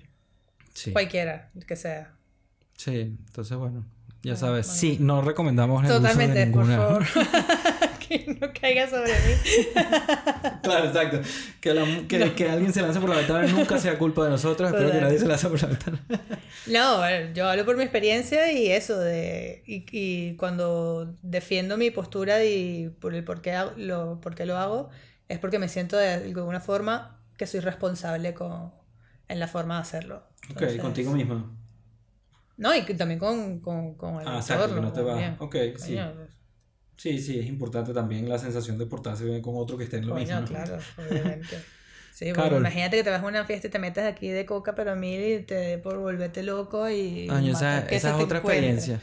Pero, pero igual, Sí, pero, Pero- es, más, es más difícil ahí ser responsable con los otros. Precisamente. Entonces, Ah, ser vale, responsable en está el bien. consumo. Ok, A eso sí. me refiero. O sea, también de entender la droga, dices, la que te estás claro, metiendo. y en lo que, y en lo que puede causar tu, Sí. el- tus actos. Terminamos con eso, claro, con la prudencia, con la Por favor, responsabilidad. sean responsables con todo lo que hagan, digan, piensan, actúen. Responsabilidad. Muy bien. Gracias por venir, No, por estar aquí un rato. Eh, otro día que quieras venir, estás invitada siempre. Bueno, muchas gracias y bueno, no sé si lo que digo sirva de algo, pero está, compartiendo. ¿no? Yo creo que si alguien se entretuvo ya es suficiente, no estuvo pensando en el COVID ni en lo que está pasando y simplemente estuvo hablando paz un rato y quizás generando interés. Entonces, sí, siempre, siempre Cool. sirve. Chévere. Además de que eh, fue interesante y agradable. Igualmente. Gracias, ti.